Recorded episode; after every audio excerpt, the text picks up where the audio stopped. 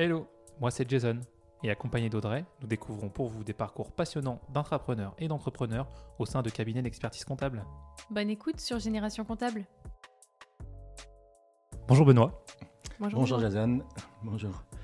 Merci de nous recevoir aujourd'hui euh, au Palace, donc, super lieu euh, de l'écosystème nantais euh, du numérique. Pour commencer, est-ce que tu pourrais te présenter? Avec plaisir. Euh, merci de venir jusqu'à moi, enfin jusqu'à nous. Euh, alors en quelques mots, donc, je m'appelle Benoît, Benoît de la Selle. J'ai créé le il y a maintenant une dizaine d'années. Euh, moi, j'aime bien me définir un peu de façon plurielle. Donc je suis, je suis déjà avant tout papa, papa de quatre, quatre garçons. Donc ça, ça me prend un peu de temps, un peu d'énergie. Je me qualifie aussi un peu en tant qu'entrepreneur parce que je ne suis pas qu'expert comptable et puis on aura sans doute l'occasion d'en en reparler un petit peu là dans le podcast. Et puis, je suis plutôt un garçon, je veux dire, un peu feignant et un peu opportuniste. Donc j'ai tendance à, suivre un peu le vent et à suivre un peu les opportunités que je peux, je peux croiser. Et puis, euh, bah, vous allez le comprendre un peu dans ce que je vais raconter, mais euh, voilà, c'est un peu mon profil. Trop bien. Eh ben, du coup, on va essayer de, parcourir ton, bah, ton, parcours justement, euh, études, vie, vie pro et jusqu'à aujourd'hui. Et déjà, j'ai une première question, c'était quoi le métier que tu rêvais de faire quand tu étais petit? Alors, je pense que c'est, pour, rebondir un peu sur ce que je disais, je pense que je rêvais pas vraiment de faire un métier particulier. D'accord. Je me suis un peu laissé porter euh, quand j'étais étudiant, un peu jeune, donc euh, je suis tombé dans l'expertise comptable un peu par hasard. J'avais pas de, ouais, j'avais pas de passion, j'avais pas d'appétence particulière étant jeune. La seule appétence que j'avais, c'était plutôt de faire de la planche à voile, du windsurf à l'époque, ça s'appelait. parce que j'étais breton, enfin je suis breton, je suis rennais à la base. Et on passait pas mal de temps avec mes parents en Bretagne, euh, Bretagne Sud. Et, c'est sans doute ça qui m'animait le plus quand j'étais un peu jeune. Et puis, euh, comme tout le monde, euh, aller avec les copains et, passer quelques soirées sympathiques. Mais j'avais pas j'avais pas d'appétence, j'avais pas de, rêve étant tout petit d'être un jour pompier ou expert comptable ou cosmonaute. Ça n'a jamais été porté par ce, par ce type de rêve. Alors du coup, comment tu as découvert l'expertise comptable? Alors j'ai découvert l'expertise comptable vraiment par hasard. Euh, je suis sorti du bac donc il y, a, quelques années maintenant, parce que je suis pas mhm. tout jeune. Et en fait, à l'époque à Rennes, il y a un campus qui se crée qui s'appelait le campus Kerlan, donc qui était un campus de boîte, euh, enfin d'école privée qui se crée. Donc c'était juste à la sortie de juste à la sortie de Rennes.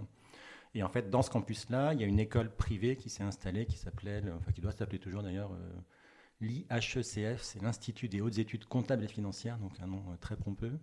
Mais en tout cas, à l'époque, il, commençait à s'installer, il venait de s'installer dans ce campus. Et donc, c'était une école qui préparait au, bah, parcours d'expert comptable. Et en fait, je suis tombé vraiment dans cette école par hasard, parce que euh, j'ai dû sortir avec le bac 10 euh, 0,1 au rattrapage.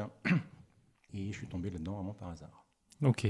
Et alors, du coup, c'est un cursus, euh, on va dire, euh, standard à ce qu'on voit aujourd'hui dans l'expertise dans comptable ou Alors, qui a un peu changé parce que les noms sont plus exactement les mêmes. Oui. Vraiment, moi, j'ai pris le cursus, euh, le premier cursus. Donc, on commençait par un diplôme qui s'appelait le DPECF, donc le diplôme préparatoire aux études comptables et financières. Donc, ça, c'était un, cycle d'un an. Après, il y avait le DECF, donc le diplôme d'études comptables et financières qui était sur deux ans. Et après, on avait le DESCF, donc qui allait en quatrième année. Et puis après, on enchaînait sur un stage comme un peu, comme un peu aujourd'hui. Et moi, l'atypisme que j'ai eu, mais c'est aussi dans mon caractère, c'était de dire au bout de deux ans, euh, j'ai arrêté le parcours dans cette école en disant ça ne me, convient pas, en fait, c'était trop, trop scolaire, trop, trop normé. Et en fait, j'ai commencé à faire ça en études du soir. En études du soir. D'accord. Donc la journée, je ne sais plus trop ce que je faisais, parce que j'ai plus beaucoup de souvenirs de ça, mais en tout cas, je devais faire autre chose. Et euh, je faisais ça en études du soir. Euh, en études du soir. Donc j'ai passé ces diplômes, parce que tu pouvais les passer à l'époque en, candidat libre. Oui, comme aujourd'hui, en fait, finalement. Libre, mm. mais, euh, mais sans, sans être alternant, sans être, sans être alternant. D'accord. Donc tu bossais en même temps Non, non, je bossais pas. Je pense que je, je, devais glandouiller sans doute un peu. Je devais profiter un peu de la vie. Et puis, et puis j'ai passé ces diplômes-là, mais qui n'étaient pas... c'était c'était pas si compliqué que ça en fait. C'est des trucs assez généralistes assez enfin c'est pas très compliqué dans les, dans les premières années. Donc, euh, donc je pense que j'arrivais à faire un mix un peu entre les deux. Alors il y avait des cours du soir donc qui me prenaient quand même un petit peu de temps. Mhm. mais je pense que je, je, profitais un peu à côté aussi. Ça marche. Et donc là tu as été jusqu'au DESCF comme ça donc en cours je suis allé ouais, jusqu'au D euh, alors DECF où là c'était quand même très scolaire parce qu'il y avait un nombre d'UV à l'époque les unités de valeur qui étaient assez importantes. Je sais plus il y en avait une dizaine donc ça, ça mhm. prenait quand même un peu de temps pour les bosser donc la journée, on bossait quand même un petit peu. Et après, j'ai eu la chance, à l'époque, le DESCF, c'était un, diplôme qui était encore axé euh, pas mal sur l'oral, même beaucoup sur l'oral. Et, pour le coup, je suis pas trop mauvais là-dessus, en tout cas. Et donc, en fait, j'ai enchaîné DECF et quasiment DESCF dans la même année. Parce que tu pouvais présenter directement euh, les, deux, enfin, ce diplôme-là en même temps. Donc, en fait, j'ai eu un peu de chance, enfin, même pas mal de chance, je pense. Où, où j'ai pu enchaîner là-dessus. donc en fait, j'ai dû faire, là, au lieu de faire en 4 ans, j'ai dû faire en 3 ans ou 3 ans et demi. Enfin, ça a été assez rapide. Ok. Et, et oui, la chance, parce qu'en plus, le diplôme a changé après. Et mais pour le coup, les euros, aujourd'hui, pèsent un peu moins dans le. Hmm. pèsent un petit peu moins. Effectivement. Est-ce que tu as commencé le parcours de, de stagiaire euh, au diplôme d'expertise comptable directement ou est-ce que tu as commencé à travailler? Alors la volonté, moi, c'était de bosser assez rapidement. Et donc, je suis pour le coup parti. Donc, à l'époque, j'étais à Rennes. On est parti à Paris. Je suis parti à Paris parce que, par là, pour le coup, par une opportunité, mon père connaissait un expert comptable parisien. C'est le cabinet Boulanger. Donc, porté le, son, son, nom. Et, en fait, il m'a accueilli à Paris, donc c'était les années, euh, les années 2000, quoi, dans 80, 98, 2000, dans ces eaux-là, où en fait, je suis arrivé dans ce cabinet-là, qui était un cabinet très généraliste, donc c'était vraiment génial. Et dans ce cabinet, euh, j'ai pu toucher à tout, vraiment à tout. Et quand je dis tout, c'est très large parce que j'ai notamment découvert une spécialité. Donc j'ai fait euh, de l'expertise comptable traditionnelle avec, bah, tu fais de la tenue, tu commences mhm. à faire tes révisions, faire tes premiers bilans. J'ai touché pas mal à du commissariat au compte. D'accord. Et sur des dossiers, il y avait deux types de dossiers. Il y avait à la fois des dossiers très, très, des très gros dossiers qui étaient un peu semi-publics ou parapublics, parce qu'il était un peu impliqué dans la vie, dans la vie politique. Donc c'était des dossiers qui étaient assez, assez rigolos. Et puis il y avait aussi des dossiers de, de pas mal dans la grande distribution, parce que c'était un cabinet à l'époque qui était référencé euh, auprès d'Intermarché.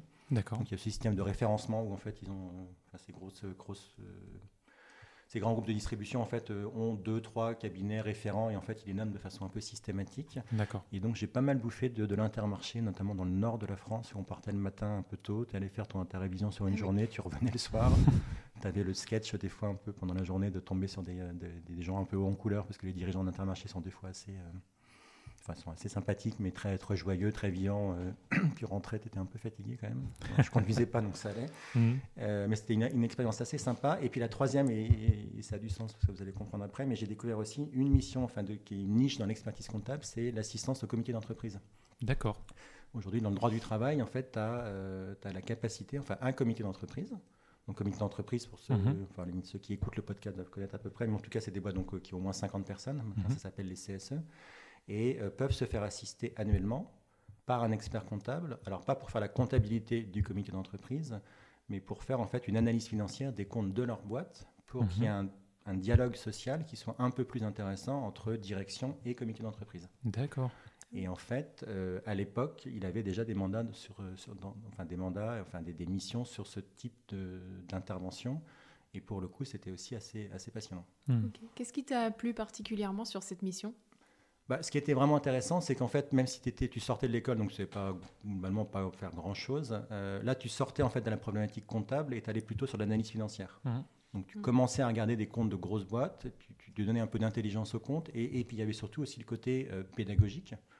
Oui, donc accompagnement un peu, est ce qu'on peut retrouver maintenant quand, quand, tu fais un porteur de projet, de dire bah, ok, je vais t'expliquer un peu simplement comment fonctionne une boîte, euh, c'est quoi les enjeux de ta boîte, essayer de t'ouvrir un peu les chakras pour dire, bah, ok, euh, entre ce que tu fais toi, ce que fait un concurrent, bah, regarde, c'est peut-être différent ou, ou ça a du sens, et, puis de mettre un tout petit peu d'intelligence dans, euh, des fois dans des réflexions qu'ils pouvaient avoir, parce que sans être dans le, dans le cliché, mais, ça arrivait quand même, tu tombais des fois sur des équipes d'un comité d'entreprise qui étaient donc syndiquées, parce que c'est quand mhm. même pas mal de boîtes qui sont syndiquées, et, des fois des équipes qui étaient euh, bah, euh, très limites sur ces questions financières et qui avaient plutôt une demande euh, dans, le cliché, le plus gros cliché, pardon pour eux, pardon pour eux, mais de dire bah voilà, on veut 5% d'augmentation. Oui. Et en fait, on leur disait, bah, des fois, il y a peut-être des années où c'est tout à fait légitime et à la limite demander même plus parce que là, il y a des éléments pour étayer votre position. Mhm. Mais à l'inverse, des fois, ne demandez pas ça parce que vous perdez toute crédibilité auprès de votre employeur. Mhm. Et donc, on essayait d'avoir ce, type de, ce type de réflexion avec eux. Et il y avait aussi un autre élément qui était assez intéressant dans cette mission-là, c'est que tu allais beaucoup sur l'analyse de la masse salariale aussi. Donc, de comprendre un peu, alors c'était presque déjà un, peu en, avance de phase, de dire, ben, est-ce que les, il y a une égalité homme-femme? Est-ce que les salaires, euh, ça s'explique, ça s'explique pas? Pourquoi euh, sur certaines tranches, certaines, euh, certaines classifications, ils sont plus bas, plus hauts? Enfin, il y avait vraiment une réflexion assez, assez poussée là-dessus. Et pour le coup, et ça c'était assez intéressant, c'est que même les DRH, en fait, n'allaient peut-être pas toujours aussi loin dans l'analyse. Mhm. Nous, vraiment, l'idée, c'était de récupérer toutes les bases de données et d'analyser, enfin, de faire vraiment des analyses un peu poussées sur bah, l'évolution des salaires depuis 2-3 ans, euh, l'évolution de la masse salariale, euh, les, rapports entre état cadre et, ouvriers, etc. Et donc ça, c'était euh, vraiment intéressant parce que ça apportait de la valeur pour le coup, à la fois, je pense, bah, évidemment, au comité d'entreprise, mais également en fait aux directions qui étaient qui n'étaient pas toujours très en avance sur ces sujets-là. Mmh. Justement, si les directions n'étaient pas toujours très en avance sur ces sujets, qui est-ce qui te mandatait? Alors, c'est la magie de cette mission-là, en fait, c'est que c'est le comité d'entreprise qui te mandate. Donc, c'est un droit, ils exercent leur droit. Mais ce qui est formidable, c'est que le financement, c'est assuré par la boîte. Oui. D'accord. Donc là, elle n'a pas le choix, en fait. c'est Donc, elle n'a pas le choix. Alors, évidemment, c'est des fois des, des, relations qui sont un peu euh, conflictuelles. Un peu, conflictuelles, mmh. parce que quand tu. Alors, moi, j'ai pas de boîte qui a de 50 personnes, mais euh, j'imagine quand tu vois quelqu'un qui arrive, un expert qui arrive, mandaté par un comité d'entreprise, qui va regarder un peu dans le détail euh, ce qu'il y a sous le capot dans les comptes de ta boîte. Je suis pas sûr que spontanément tu es très envie de, es très envie, et puis je pense que tu le prends un peu comme une mesure de défiance, sans doute un petit peu. Mmh. Mais pour autant, vraiment, je pense que. Enfin, en fait, ça dépend de la position que tu avais. Quoi. Si tu étais hmm. vraiment en position dure en disant euh, je suis l'expert, j'ai le droit à tout, donnez-moi tout, et puis, euh, et puis autrement, on va sortir des gros mots comme l'entrave au fonctionnement du comité d'entreprise, enfin des choses qui sont un peu ah bloquantes, un peu pénales, même pas un peu hmm. pénales. Régulièrement, ça se passait pas très hmm. bien. À l'inverse, euh, quand tu arrives dans une position de dire bah voilà, moi je viens, enfin, une fois encore, je viens pour aider le dialogue social dans votre boîte c'est une obligation, donc autant prendre cette obligation de façon positive et puis en sortir quelque chose d'un peu positif. Hmm. Ça se passait plutôt, euh, plutôt bien. Oui, ça, ça me rappelle un peu, euh, moi quand j'étais en audit, euh, des fois on était, bah, ça arrivait qu'on soit mal reçu et qu'on dit bah en fait vous n'avez pas trop le choix, mais. Voilà, c'est ça un peu, mais c'est là où. Bah, veut que ça se passe bien. Quoi. Typiquement, l'audit, c'est la même solution. C'est de dire si tu arrives, tu es un, un, petit junior qui connaît rien à rien, tu vas expliquer au DAF qu'il faut qu'il te file ça, ça, ça et comme ça. Généralement, ça se passe pas très bien. Mm. Si tu, mets un peu plus de rondeur et, tu, expliques le contexte, ça se passe plutôt bien. Mm. Mais vraiment plutôt une histoire de, ouais, de dialogue, de, de, de, forme dans l'échange, dans, la construction de l'échange. Et c'était. Euh, objectivement, et c'était vraiment une, une, belle expérience parce que, euh, bah, parce que j'ai dû rester trois ans là-bas dans ce cabinet. Et en trois ans, j'ai vraiment découvert un peu toutes les facettes du métier, enfin tout ce qu'on pouvait explorer comme facettes du métier, donc de l'expertise comptable, du commissariat au compte et cette mission-là d'accompagnement des comités d'entreprise vraiment une belle, une belle première expérience. Super. Et tu avais quel poste euh, à ce moment-là euh bah, J'étais un peu le. Alors, c'est le, le, positionnement un peu, un peu enfin, bâtard, entre parenthèses. Tu arrives, tu es le fils d'un copain du dirigeant. Donc, au bout de deux jours, tout le monde le sait. Euh, Forcément. Tu arrives, t'es rennais, ils sont plus parisiens. Enfin, bon, il y avait un peu un choc de culture quand même. mais j'avais un poste assez autonome en fait, donc j'étais j'étais un peu managé évidemment sur la partie expertise comptable. Mmh. Donc j'avais plutôt, on va dire, un, tuteur, un parrain qui m'accompagnait un peu sur tout. Enfin, deux tuteurs. Il y en avait un qui m'accompagnait plutôt sur la partie expertise comptable, qui était plutôt un, vieux grognard euh, avec un caractère un peu, compliqué, mais vraiment très bon formateur, enfin, un mmh. bon, accompagnant. Et puis un autre qui était plutôt sur les parties de, commissariat au compte et, euh, et donc de comité d'entreprise. Il y avait combien de personnes dans ce cabinet? Ce cabinet, on devait être une, il y avait une vingtaine de personnes, je pense, entre 15 et 20 personnes. Donc, qui était déjà un beau cabinet à l'époque. Euh, ouais, qui était un beau cabinet. Et euh, tu nous as parlé de choc des cultures euh, entre les Parisiens et, euh, et, toi qui étais rennais. Est-ce que tu peux nous en dire plus? Bah, je pense que c'était vraiment le mode de vie en fait. Alors moi je sortais, j'étais étudiant, donc j'avais un mode de vie qui était plutôt cool, une proximité de la mer, enfin tout était simple. Et c'est vrai qu'à Paris, bah, tout était un peu plus compliqué. tout était un peu plus compliqué quoi. Et pour surfer, c'est sûr que c'est un peu plus compliqué. C'est un peu plus compliqué. Le, cabinet est à une ville qui s'appelle Villeneuve-la-Garenne, donc c'est vraiment l'ouest parisien. Euh, bah, quand tu habites à Paris, tous les matins, tu prends ta bagnole ou tu prends un RER ou je sais pas. Enfin, c'est c'est un peu c'est un peu plus compliqué quoi. Hmm. Effectivement, c'est un peu plus compliqué. Après, euh, on était avec euh, donc avec ma, future femme qui n'était pas encore ma femme, on a vécu une dizaine d'années à Paris et c'était pour le coup c'était des super années quoi. Hmm. Elle, elle était rennaise ou? Elle est rennaise aussi, ouais. Anne-Laure est rennaise aussi. Et elle m'a suivi en fait avec un tout petit peu de décalage. Elle faisait des études en psycho, elle, à l'époque, et, donc elle m'a suivi un peu après. D'accord. Est-ce que tu t'es senti euh, obligé d'aller à Paris ou c'est parce que tu en avais l'envie, l'opportunité? Ah vraiment, c'est ce que je disais au démarrage. J'ai eu une opportunité d'y aller. Enfin, la seule opportunité, je l'ai prise et puis je me suis pas posé beaucoup de questions. Donc, euh, l'idée de partir de Rennes me plaisait plutôt bien de découvrir autre chose. Euh, objectivement, c'était un dirigeant qui était, qui était incroyable parce qu'il nous laissait une autonomie totale sur tout ce qu'on faisait. Donc c'était non, c'était euh, c'était là encore, c'était pas vraiment un choix, mais c'était l'opportunité. Je l'ai saisi mmh. et, puis, puis voilà. Trop bien. Mais c'est bien de voir que euh, dès la sortie d'études, tu n'es pas obligé de faire que de la TVA ou de la saisie. Tu as eu l'opportunité de faire euh, déjà des, des, choses intéressantes, enfin plus intéressantes encore. Ah bah, je pense que j'aurais été malheureux, assez malheureux là-dedans. Moi, je Objectivement, je suis, enfin, je, hmm. suis expert comptable, mais les, côtés techniques, c'est pas ce qui m'anime le plus. Euh, hmm. et, euh, ouais, je pense que j'aurais été assez malheureux. Alors, je pense qu'il faut en faire. Enfin, obligatoirement, quand tu commences, tu es obligé d'en faire un petit peu. autre. oui, mais ça doit pas être que ça. Euh, ça doit pas être que ça. Et puis, il faut que, que ce soit. Hmm. Après, avec l'ambition que j'avais, qui était sans doute un, peu assez rapidement d'arriver sur quelque chose de. Bah, plutôt d'être en autonomie, enfin d'être assez autonome, assez, ouais, assez autonome dans mes choix. oui, je pense que j'aurais été malheureux de rester collaborateur pendant quelques années ça m'aurait pas convenu. ça, c'est certain. Et du coup, alors tu disais que tu es resté trois ans dans ce cabinet-là. Oui. Et alors, du coup, tu as fait quoi après? Alors après, c'est là, bah, c'est une histoire de rencontre. Hein. C'est euh, à l'époque, euh, alors je connaissais la fille du dirigeant aussi, mhm. euh, et la fille du dirigeant connaissait, avait une copine qui bossait à l'époque chez Mazar. D'accord. Donc un des, des, des, gros cabinets à l'époque, enfin encore aujourd'hui nationaux, puis un peu plus. Donc à l'époque, je ne sais pas, ils étaient peut-être 10 000 au niveau mondial. Enfin, ça commençait déjà à être très gros.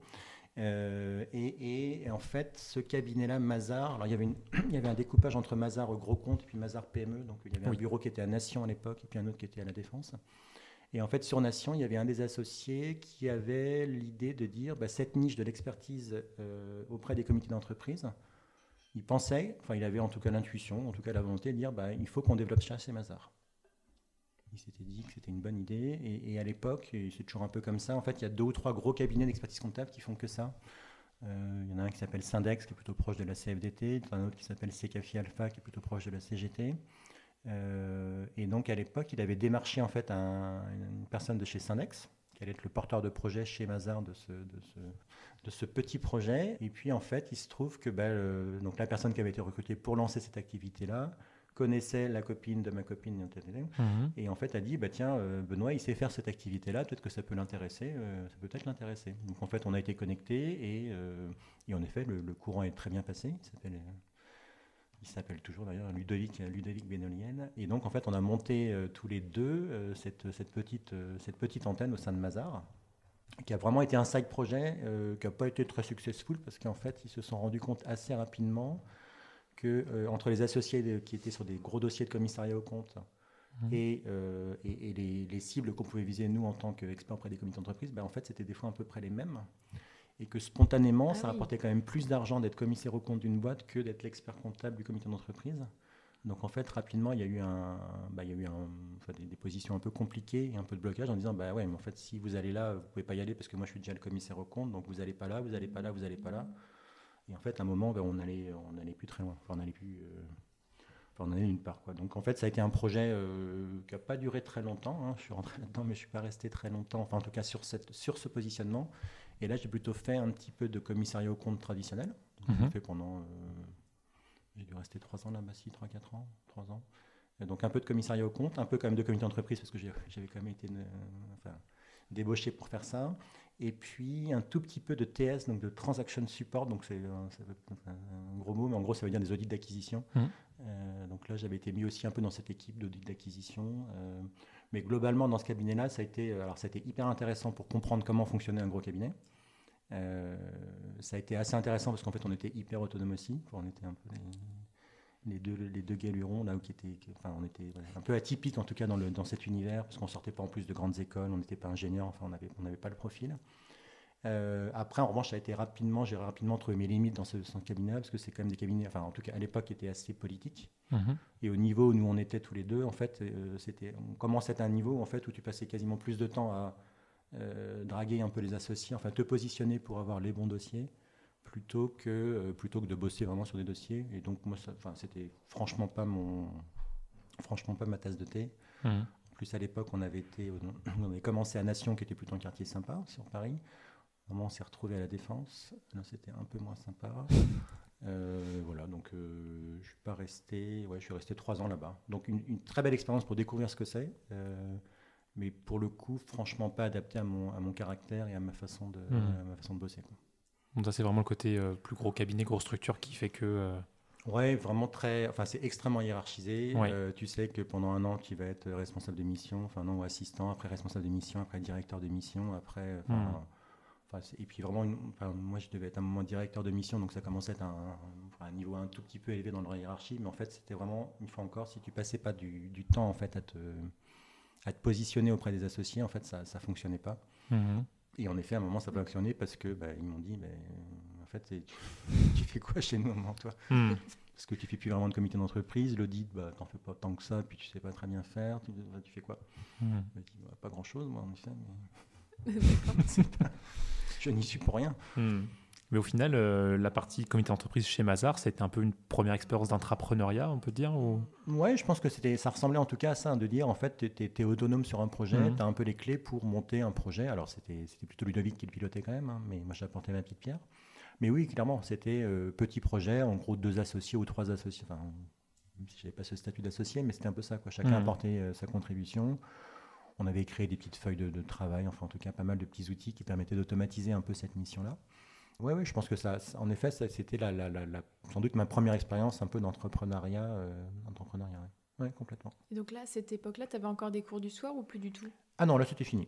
Non, non, ça, c'était fini. Euh, j'ai dû faire pendant cette période-là donc le fameux stage d'expertise comptable, là, où, euh, où, tu dois sortir tous les six mois un petit document là qui fait un petit rapport de stage euh, que tu pompes en fait chez tes anciens. Enfin, tu fais pas grand chose en fait, objectivement. Et puis moi, donc à l'époque, on avait le, mémoire et le mémoire, euh, on devait faire un mémoire. Donc c'est assez pompeux dans la profession quand même. On doit faire un mémoire sur, on doit apporter à la profession quelque chose. Enfin, on doit apporter un plus à la profession, ce qui est quand même pas facile. Enfin, je trouve pas ça facile moi.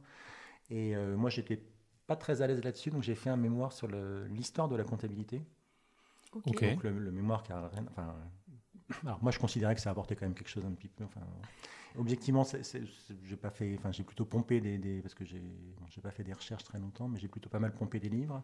Et en fait, j'ai eu un coup de bol assez monstrueux, c'est que dans le jury à l'époque de l'expertise comptable, le président du jury de, l'expertise comptable, enfin en tout cas pour les euros, était une personne dont j'ai mangé le nom, pardon, qui avait écrit un bouquin sur l'histoire de la comptabilité. Et en fait, et, ça a été un peu, alors ça a été à la fois un coup de bol parce que bah, lui est évidemment euh, plutôt sensible à ce sujet-là, donc ça, ça, a été un élément favorable. Mais objectivement, comme j'avais quand même un peu pompé euh, notamment son, bouquin, j'ai eu, j'ai eu un peu une frayeur de me dire est-ce qu'il va s'en rendre compte ou pas? Et, donc il a eu la gentillesse ou la, la délicatesse en tout cas de pas trop pointer ce sujet-là. Donc, euh, donc ça s'est plutôt bien passé puisque bah, là c'était un oral et je ne sais plus combien j'ai eu, mais enfin en tout cas c'était c'était assez simple. C'était assez simple. Mais euh, assez chanceux sur le sujet. Hein. parce que je pense que je serais tombé sur un jury classique. Je suis pas certain qu'ils auraient perçu vraiment la valeur ajoutée pour la profession. Mmh. Donc j'aurais peut-être la chance de recommencer. Ou la malchance. Voilà, mais c'était ouais, amusant. Mais donc j'ai dû finir l'expérience chez Mazar en étant, euh, je venais juste d'être diplômé. Quoi. Enfin, D'accord. Donc là, on doit être dans les années 2000, 2003, 2004. D'accord. Donc là, ça fait six ans à peu près que tu es dans la vie professionnelle en cabinet Ouais, c'est ça. Ça fait trois ans dans un cabinet vraiment en taille, euh, taille humaine, quoi, une vingtaine de personnes, hyper enrichissant. Une deuxième chez un, vraiment un gros cabinet euh, hyper, hyper intéressant aussi, mais là, ça, te, ça commence à pousser un peu tes choix. Enfin, tu commences à savoir où tu veux, enfin, ce que tu veux faire, pas faire. Et puis la troisième expérience, euh, là pour le coup, là je passe le cap de créer ma boîte. D'accord. Parce que donc je reste pour le coup dans le, domaine du comité d'entreprise, parce que là aussi en fait comme c'était un petit milieu à l'époque, bah, on avait un peu de réseau là-dedans.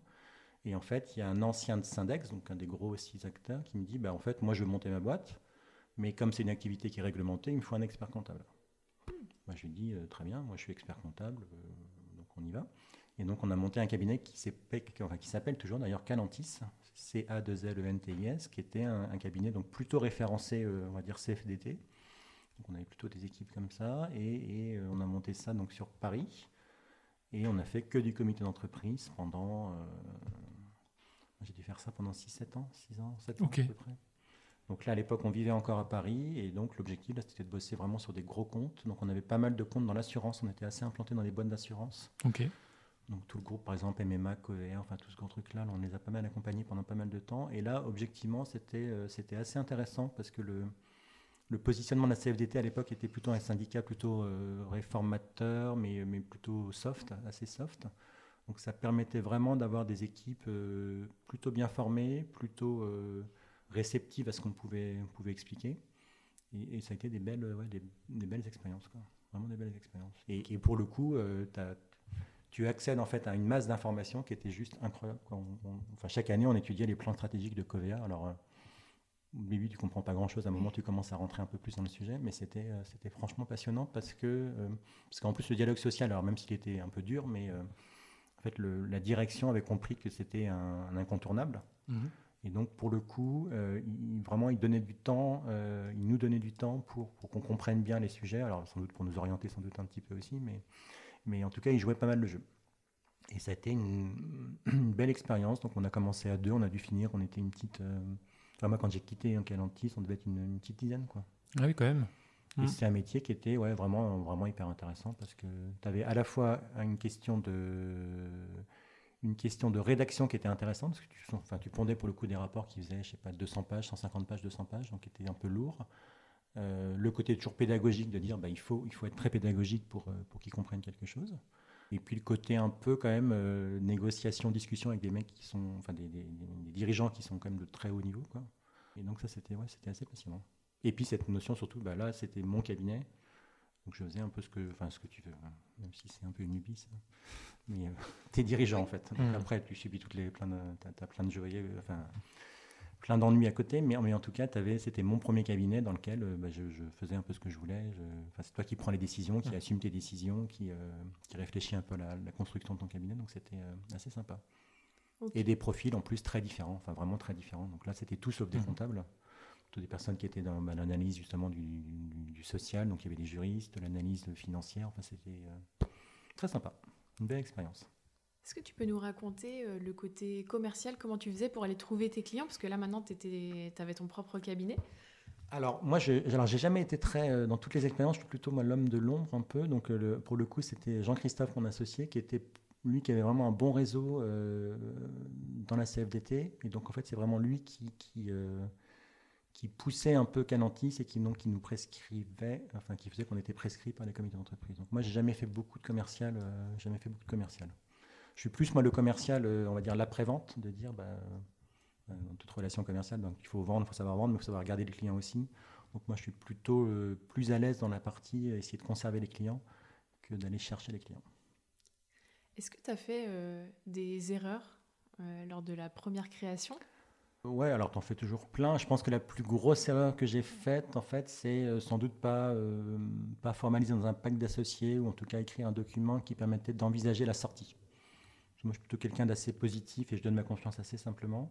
Et en fait, je me suis rendu compte, euh, je me suis rendu compte, mais un peu trop tard et un peu à mes dépens, que bah, c'était plutôt une personne qui était, qui, on va dire, qui aimait l'argent. après, c'est pas, pas mal en soi, mais il était assez attiré par l'argent et en fait, euh, à la sortie, quand j'ai quitté Paris pour, euh, donc pour arriver à Nantes, euh, quand on a, il a fallu discuter prix de session et modalités de sortie, en fait, je me suis rendu compte qu'on n'était pas du tout alignés. Et là, je regrette un peu de ne pas avoir peut-être anticipé un peu cette étape-là pour éviter à la fois des discussions qui ont été très sympas, pas très agréables. Et puis, puis ouais, un petit sentiment de. Enfin, on s'est quitté pas en très bons termes, alors mmh. qu'on avait plutôt vécu une belle. Enfin, on avait construit un cabinet qui était sympa. Et donc, la sortie n'a pas été très, ouais, pas très agréable.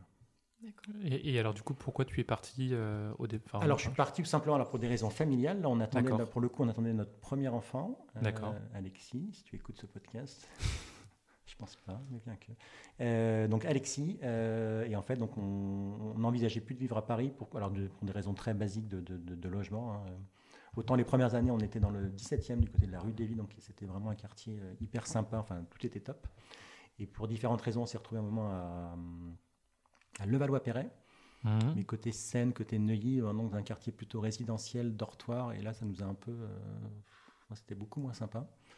Et, euh, donc, euh, comme ça arrivait avec la naissance d'Alexis, en fait, on s'est dit, et si on allait tester une autre ville? Parce qu'en plus, moi, j'avais fait un peu le tour, enfin, bosser à Paris, ça commençait à nous, fatiguer un petit peu quand même.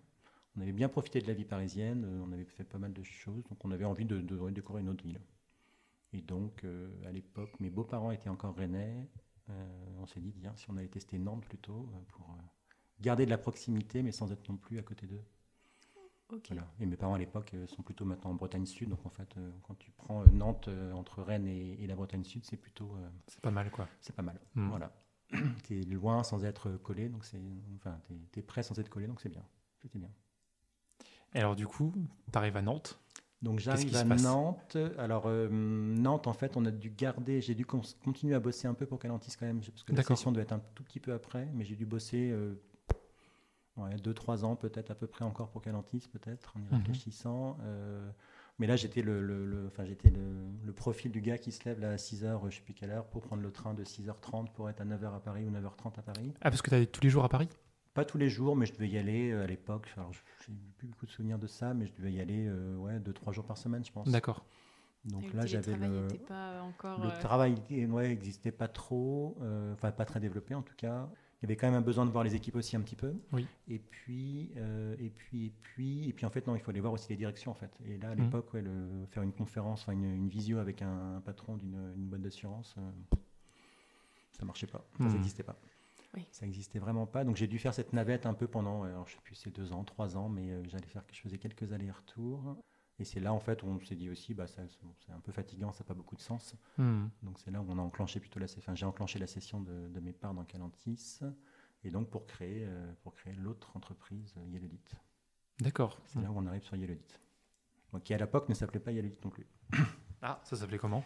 Alors ça s'appelait Goriou Faro et associé. Non, Goriou Faro. Comment ça s'appelait déjà? Goriou Faro et de la Selle. Enfin, je sais plus, il y avait mon nom dans l'histoire. Là aussi, c'est plus une notion d'opportunité, enfin de, d'opportunité. Euh, euh, quand on est arrivé à Nantes, on est dans une école, enfin on est toujours dans cette école-là, une petite école qui s'appelle Sainte-Marie, du côté de, Saint-Clément. Et là, il y avait un garçon qui s'appelait Pierre-Marie Goriou, qui est en fait le, fils du fondateur donc, de Vincent Goriou, qui a un gros cabinet euh, qui est sur Quimper, mhm. et qui est un cabinet hyper atypique parce que donc ils, sont vraiment plan. Enfin, le, Vincent Goriou est parti de zéro. Aujourd'hui, ils doivent être 300, 2 ou 300. Mmh. Donc, c'est vraiment une grosse structure. Euh, et, ce qui est hyper sympa, c'est qu'aussi, ils ont toujours eu dans leur développement une vision, eux, euh, accompagnement du client. Et, dans cette vision-là, euh, ils ont suivi, parce qu'ils étaient pas mal implantés dans des, boîtes d'agroalimentaire. Et en fait, ils ont suivi leurs clients, notamment au Brésil. Donc, ils ont dit à un moment, leur client leur a dit il bah, faut que j'aille au Brésil, moi, pour produire. Pour faire mes, je sais plus si c'était des poules ou des cochons, je sais pas quoi. Et ils ont dit bah, ok, on y va, on y va, on y va avec toi. Mais comment ça, on y va avec toi Si, si, on va créer un bureau là-bas pour toi. Ok. Ah oui. Et il se trouve que euh, aujourd'hui, alors à l'époque, mais ça fait quelques années maintenant, je ne les suis plus, mais à l'époque, ils étaient le premier cabinet enfin, français au Brésil. D'accord. Donc plus gros qu'un gros cabinet, enfin plus gros qu'un Mazar ou autre. Mmh. Donc c'était assez incroyable. Et, euh, et donc Pierre-Marie, qui était euh, donc un copain à Nantes, bah, quand je suis revenu moi à Nantes, il m'a dit, enfin on a discuté, je lui ai dit bah tiens, je vais créer ma boîte. Est-ce que c'est pas l'opportunité pour Goriot d'avoir un bureau euh, sur Nantes, puisque vous n'êtes pas encore sur Nantes? Mmh. Et donc la création s'est fait, euh, fait tout simplement comme ça aussi, en disant bah, je vais recréer un cabinet, euh, ça peut-être avoir du sens de m'associer avec quelqu'un pour être un peu plus rapide. Et, voilà, on a commencé comme ça. Et donc, du coup, c'était une antenne de. C'était une structure, une structure indépendante, mais dans laquelle Goriot était majoritaire à l'époque. D'accord dans lequel Goriot était majoritaire. Et la logique du projet était de dire, bah, vous m'apportez euh, des outils, vous m'apportez un peu de, un peu de collaborateurs, enfin de, force productive, normalement un peu de réseau, quelques clients. C'était ça, l'idée. Ça permettait de te lancer. Euh, ça permettait de, de, me lancer gentiment. Après, la vérité, c'est que ça, ça, n'a pas très bien fonctionné, honnêtement. Euh, alors, on a, pour le coup, on est encore en très bon terme avec Pierre-Marie, il n'y a pas de sujet. Mais en fait, on s'est rendu compte que, bah, enfin, je pense que tu l'as dans plein de cabinets, c'est que la majorité des associés, en fait, ils ont leur portefeuille. Quand tu vois quelqu'un qui arrive, qui, alors, qui a un statut d'associé, mais un peu différent, mais de dire, bah, mes clients historiques, là, ce serait bien que tu les files à l'autre qui vient d'arriver à Nantes, euh, que tu connais pas, mais il est quand même vachement sympa, mais file-lui tes clients. Bah, globalement, euh, le mec dit ouais ouais, mais en fait il se passe pas grand chose derrière. Mmh. Donc la partie en fait synergie avec euh, avec Gorio, c'est pas c'est pas très bien passé. Enfin en tout cas il n'y a pas eu très peu de synergie. Et donc on s'est dit au bout de un ou deux ans de dire bah, ça n'a pas, enfin, ça moins, pas beaucoup de sens. Quoi. Et donc, je suis ressorti, enfin, j'ai racheté les actions pour euh, reprendre en autonomie à 100%. Et donc, c'est là où euh, Goriou, Faro et je sais plus quoi, enfin, je sais plus le nom du cabinet historique est devenu Yellowdit. Euh, et donc, ça, ça remonte à, 2015, quoi, un truc comme ça, 2015, 2016. Voilà. Et donc, c'est comme ça qu'est né Yellowdit officiellement. D'accord.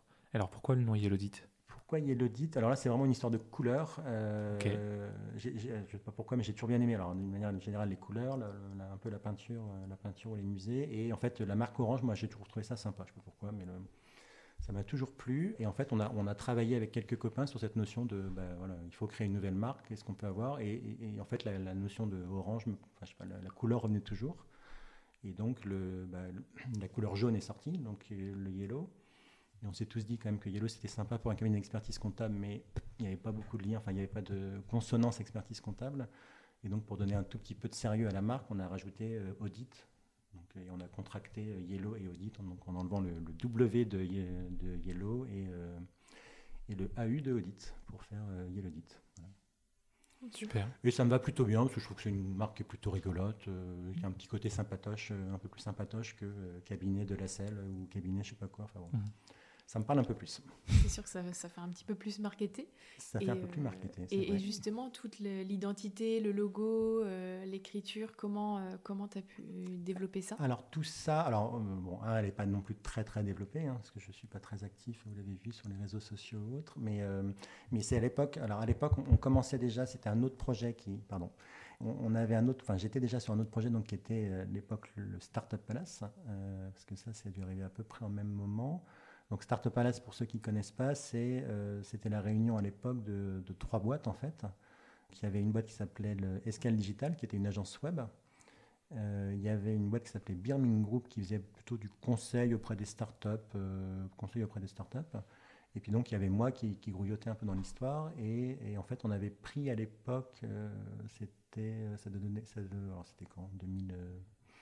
2014-2015, on avait pris des bureaux en commun en fait qui étaient qui donnaient sur la place Granin. Donc il y avait 200 mètres carrés de bureaux dans lesquels on avait nos propres bureaux avec l'ambition de faire grossir un peu nos boîtes. Et puis déjà on avait, euh, ça va faire le lien avec la suite, on avait déjà une pièce en fait qu'on mettait à disposition de start-up. Donc on a accueilli euh, on a accueilli par, euh, bah, par exemple, tout début de gens de confiance. les fondateurs ont passé quelques mois chez nous, un peu. Alors, je sais plus si c'était gratos, on nous avait payé quelque chose, mais c'était plus le, c'était plus l'ouverture, euh, l'ouverture à l'écosystème.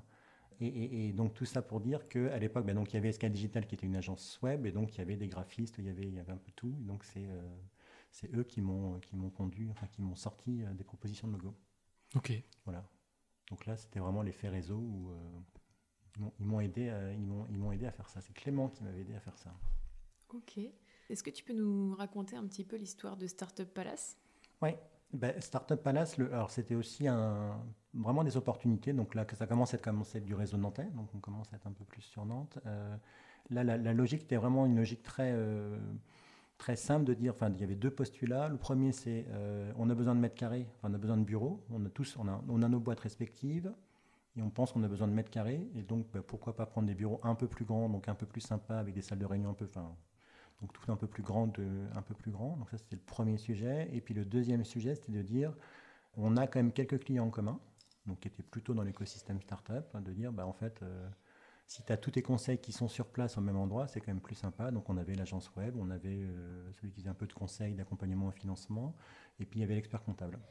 Et en fait, bah, de se parler en direct, des fois, ça apporte un peu plus de valeur. Et donc, c'est sur cette base-là qu'on s'est dit, OK, bah, ça a du sens. Donc, on va prendre on avait pris 200 mètres carrés à l'époque euh, et on s'était mis, on s'était mis là-dedans. Donc c'était vraiment la proposition de valeur de dire on a un, espace avec des, experts sur euh, trois métiers. Ça devait être un élément de un d'attractivité, donc aller chercher des clients et puis apporter des conditions de travail qui étaient plutôt sympas aussi à l'équipe, à nos petites équipes à l'époque. C'était ça le, postulat de base. Startup Palace ça a un petit peu évolué euh, par la suite? Alors, Startup Palace a pas mal. Alors, là, on va rentrer dans du un peu de compliqué, mais euh, le Startup Palace en fait a pas mal grossi. Alors, grossi à la fois donc sur. En fait, parce que de Startup Palace, en fait, on a construit une offre qui était une offre qu'on appelle aujourd'hui ce qu'on appelle R&D externalisée. Donc, on vend à des corpos, donc des grandes entreprises, aux cellules surtout innovation de ces grandes entreprises, en fait, de, de l'innovation externalisée en leur disant si vous bossez avec des startups sur des, enjeux, des verticales que vous devez adresser, en fait, vous allez sans doute gagner un peu de temps, gagner un peu d'agilité, enfin en tout cas travailler différemment et à la fin trouver un héroïne dans l'histoire. Donc en fait, le, job de Startup Palace, c'était de dire on, va chercher des grands corpos, on connaît bien l'écosystème euh, startup régional et puis un peu plus large, et donc on va réussir à, adresser des enjeux, des problématiques qu'elles ont en, en allant sourcer des startups donc, bah, il y a un effet aussi bénéfique pour les deux parties, c'est que les grands groupes vont travailler différemment, donc vont, vont un peu euh, gérer leur transformation digitale, enfin patati patata. Et de l'autre côté, on va avoir des startups qui vont avoir des expériences auprès de grands comptes, donc hyper intéressantes, hyper enrichissantes, et, pourquoi pas parfois des premiers clients. Donc ça, c'était la proposition, enfin c'est la proposition de valeur de, Startup Palace, qui existe toujours. Et puis, dans le même temps, on a aussi euh, pas mal grandi parce qu'on est rapidement, en fait, les, bureaux de 200 mètres carrés qu'on avait place Gralin sont devenus trop petits. Et donc, on a pris des bureaux qui étaient euh, au-dessus du parking Gralin, pour le coup, donc on n'est pas, pas allé très loin. Euh, et qui était un super plateau de 1000 mètres carrés qui a été aujourd'hui repris par, par Lucas, mais qui était vraiment un plateau formidable, hyper lumineux, enfin qui était top. Et là, on avait 1000 mètres carrés et ça, on a dû prendre ça en. ça allait assez vite, ça, 2000, fin 2015, début 2016. Quoi. Et donc, dans, la Startup Palace, à l'époque, avait donc deux activités. L'activité vraiment cœur de business qui était euh, la R&D externalisée auprès de, auprès de grands comptes. Et de l'autre côté, on avait en fait un plateau de 1000 m2 qu'il fallait quand même occuper et donc louer. Et donc là, on commençait à arriver sur la partie un peu coworking euh, de, donc, du palace qui nous accueille aujourd'hui.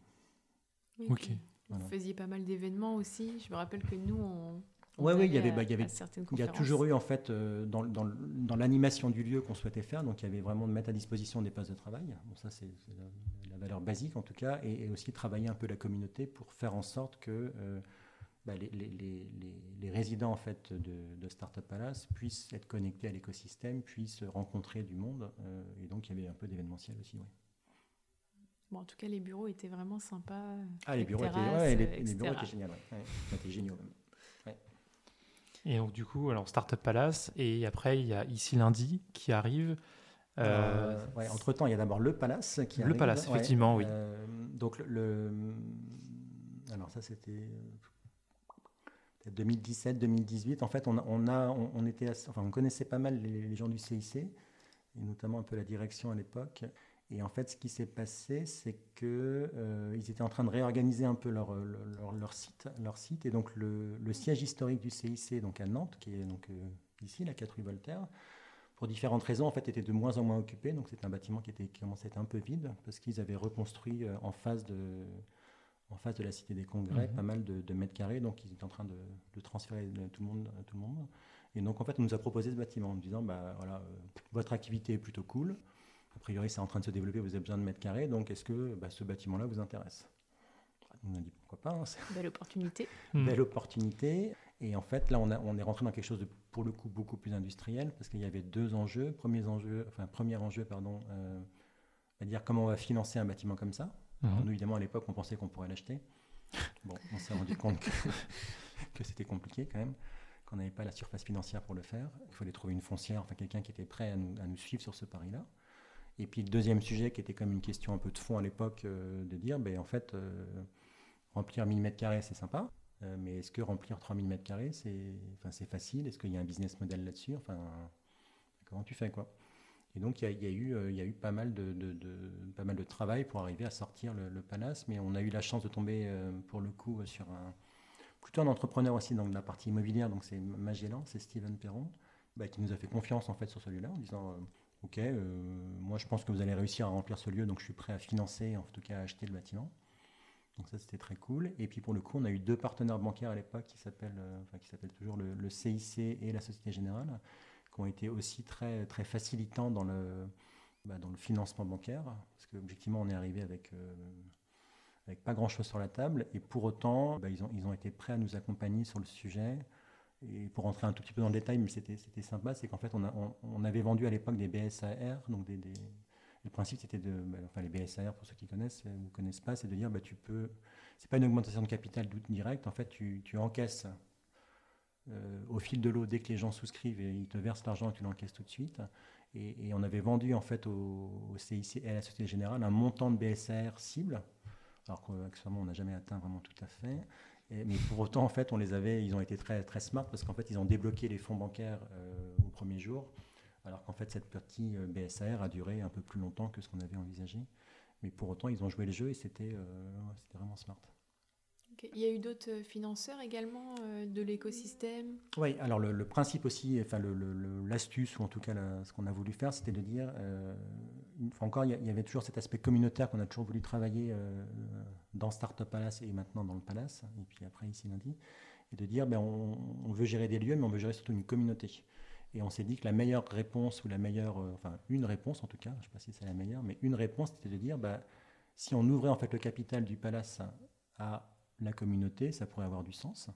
Et donc en fait, on a fait une valo, alors euh, à l'époque qui était, qui était un peu au en disant ben, à plein d'entrepreneurs qu'on connaissait, euh, dire ben, venez, venez dans l'aventure Le Palace. Venez pas pour la, partie dividende, parce que c'est pas sûr que ce soit ça, mais venez surtout pour rigoler, pour rentrer dans une, petite aventure entrepreneuriale, communautaire. Et, ça, ça a plutôt bien marché. Euh, et ça a notamment été parti par Grégory, Grégory Tibor, qui est aujourd'hui le, le, general manager de ici lundi du Palace, et, c'est lui, pour le coup, qui a porté pas mal ce sujet de dire, bah, d'aller taper à pas mal de portes pour dire, tiens, on ouvre le palace, euh, c'est un petit ticket, est-ce que ça t'intéresse, ça t'intéresse pas? Et en fait, on a quand même eu dans l'aventure, je sais pas, une 30, 35 personnes qui, euh, bah, qui ont mis un ticket en disant Ok, on, vous soutient, on vous aide un peu dans le, dans le démarrage de l'activité. C'est une belle réussite. Ah bah c'est super parce qu'en fait c'est ouais puis là ça crée enfin ça crée en fait un lien et puis une, ouais, ça crée une histoire qui est une histoire commune qui est vraiment sympathique. Bon, on fait un coucou à Grégory, je suis sûr qu'il va nous écouter. Ah bah je suis sûr qu'il va écouter ce, ce podcast fantastique. Euh, donc ça, c'est ouais, c'est l'aventure. Euh, enfin, c'est l'aventure. Et donc c'est à ce moment-là où, euh, ça là, c'est un petit coup pour Mathieu aussi. Mathieu Le Gag, donc qui gère pour le coup Startup Palace, qui est le, dirigeant de Startup Palace. En fait, c'est là où on a, on a essayé de scinder les deux marques en disant, ben, le Startup Palace, c'est une boîte qui fait du conseil dans l'innovation et d'externaliser patati patata. Et en fait, le Palace, qui est une boîte qui fait du coworking, enfin, qui mmh. gère des lieux et qui gère une communauté. D'accord et on n'a pas réussi. Parce qu'en fait, globalement, tout le monde se plante et euh, tout le monde mélange un peu tout. Hmm. Euh, d'où, après le nouvel étage qui s'appelle Ici Lundi. D'accord. Et là, qui est pour le coup une marque, euh, une marque chapeau qui, qui vise justement à travailler ces histoires de lieux et de communautés plutôt sur Nantes aujourd'hui.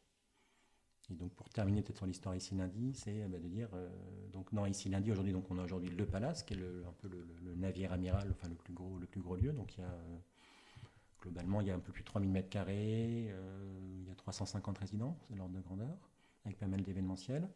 On a aujourd'hui des, participations, enfin un business dans, le, dans la restauration, donc un restaurant qui s'appelle Maison Bagarre, qui est rue Jean-Jacques Rousseau. Euh, Très bonne adresse. Une bonne adresse, merci. On a un autre lieu qui a ouvert maintenant il y a, euh, il y a peut-être un an, un an et demi, qui s'appelle Madeleine Café, donc qui est du côté de la, au-dessus de la rue des Olivettes. Donc là, qui est à la fois un mix entre, enfin qui est un mix entre coworking et, euh, euh, coffee shop.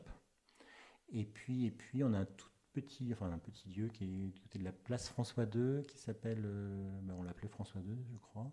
là où c'est juste un, lieu, un spot où il y a 200 mètres carrés, il y a donc une vingtaine de postes là-dedans.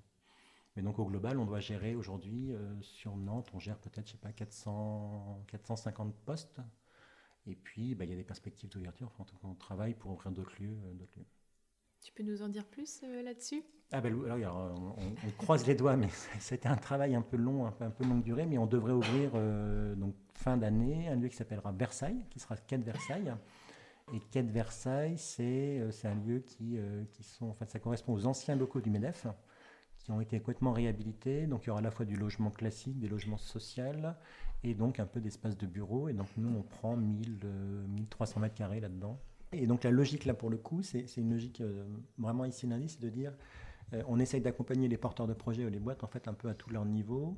Et aujourd'hui, on a des lieux qui sont plutôt bien adaptés pour ça, parce qu'on pourra commencer par euh, Madeleine. Madeleine Café, c'est plutôt des, plateaux un peu ouverts, donc tu arrives 1, 2, 3, c'est assez, simple. Après, tu peux rejoindre le Palace si tu veux des, bureaux plus fermés, donc faire grossir un peu ta team. Et pour le coup, sur Versailles, ce sera plutôt des plateaux qui seront dédiés à des boîtes, donc là, tu peux mettre 20, 25 personnes, voire un peu plus donc, il y aura vraiment une logique d'accompagnement dans une structure et toujours de garder cette boîte dans la communauté et la faire avancer, la faire avancer progressivement avec nous et la faire rester avec nous. Ok. Et alors, est-ce que les services vont être différents à chaque fois? Alors oui, il y aura peut-être un peu de services un tout petit peu différents. Je pense que sur Versailles, ce sera beaucoup plus orienté. Euh, enfin, tu auras tes propres bureaux avec euh, sans doute des salles de réunion privatives, euh, une petite, une petite tisanerie, enfin un petit espace rien pour toi. Il y aura toujours évidemment un, espace central partagé, mais, je pense que l'idée c'est de travailler un peu plus ta marque, un peu plus ta communauté, ta propre, identité.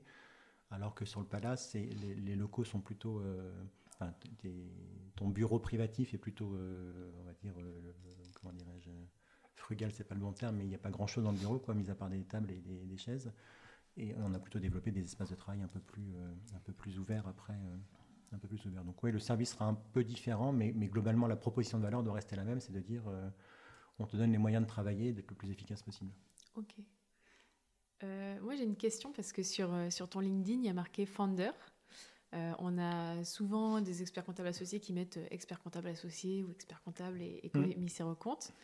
toi, tu mets Founder. Est-ce que tu te sens d'abord entrepreneur avant d'être expert comptable? Est-ce que tu peux nous parler un peu de ça? Oui, euh, bah, bah, de manière, euh, ça se sent un tout petit peu, hein, parce que là, depuis le début du podcast, je vous parle plutôt de, tout sauf de, compta. Mais oui, je pense que je suis plutôt, moi, ce qui m'amuse, c'est créer des projets, essayer de, essayer de, les faire avancer, les créer un petit peu, les, enfin, les faire grandir. Oui, c'est ça qui m'anime, je pense que c'est ça qui m'amuse. Après, objectivement, le métier d'expert comptable, moi, me plaît plutôt bien aussi, parce que le côté euh, accompagnement de porteurs de projets, challenge, mettre des tableaux de bord en place, écouter les, écouter les porteurs de projets quand ils ont des difficultés, ça, ça me, ça me plaît bien.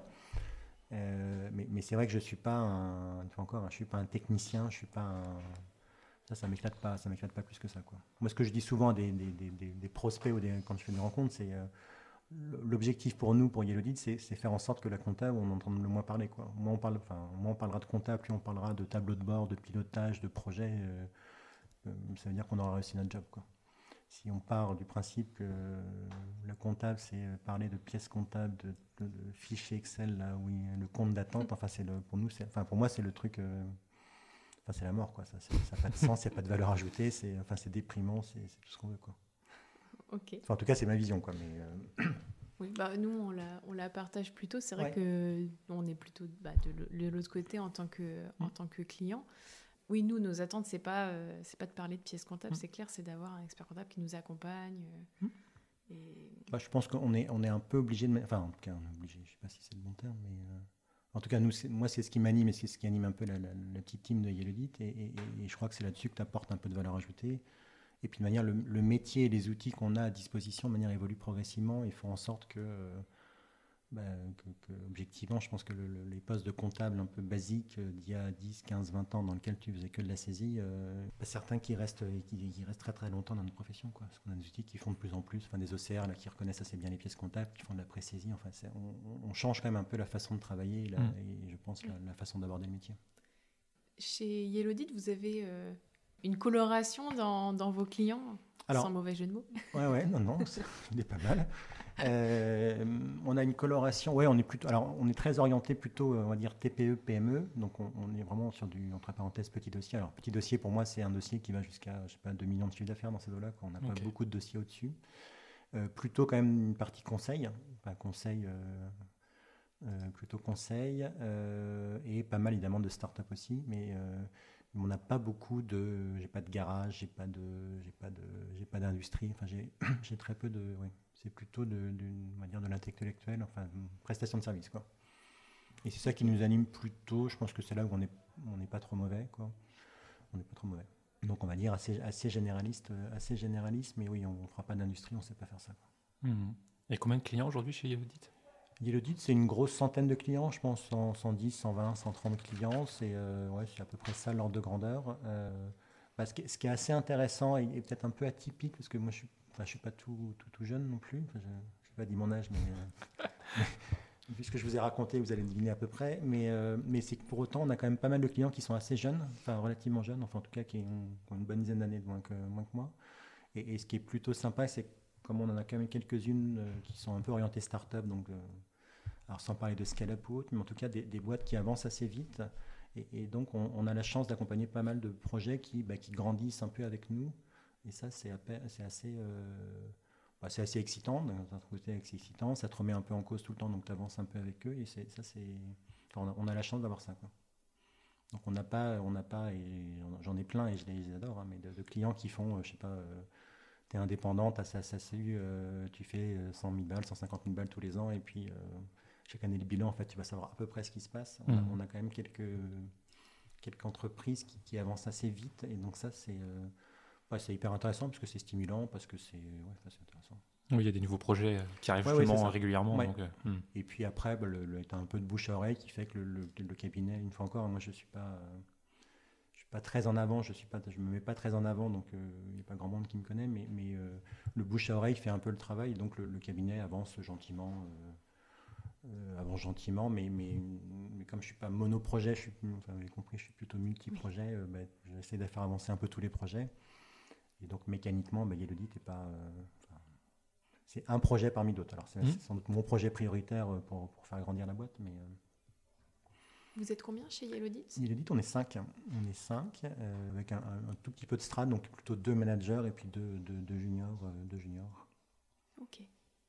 Et chez Yellowdit, si on parle un peu, euh, je demande peut-être la question, mais on a, on a pas mal changé ces, enfin, depuis deux ans. On, a, on teste là depuis.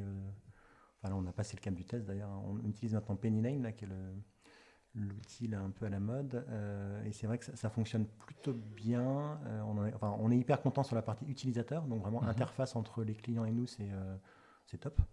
parce que c'est beaucoup plus fluide. Il n'y a plus justement, là on voit, moi, ça, ça me traumatisait cette chose-là. Tu fais un export de ta compte d'expert comptable, tu as un dossier, tu as un fichier euh, Excel qui s'appelle compte d'attente, tu envoies ça à ton client qui remplit le truc, tu remets, enfin, hmm. un truc traumatisant pour tout le monde. Donc là aujourd'hui, ça n'existe plus avec un Pennyline, donc c'est une interface simple. C'est un poil moins bien, je ne devrais pas le dire, mais c'est quand même un peu le cas. C'est sur la partie expert comptable, parce que là, donc c'est, enfin, Pennyline en fait a le double avantage, c'est-à-dire que c'est à la fois un outil euh, euh, discussion entre clients et, experts comptables. Et puis c'est notre outil aussi pour sortir les liasses fiscales et, plaquettes de compte.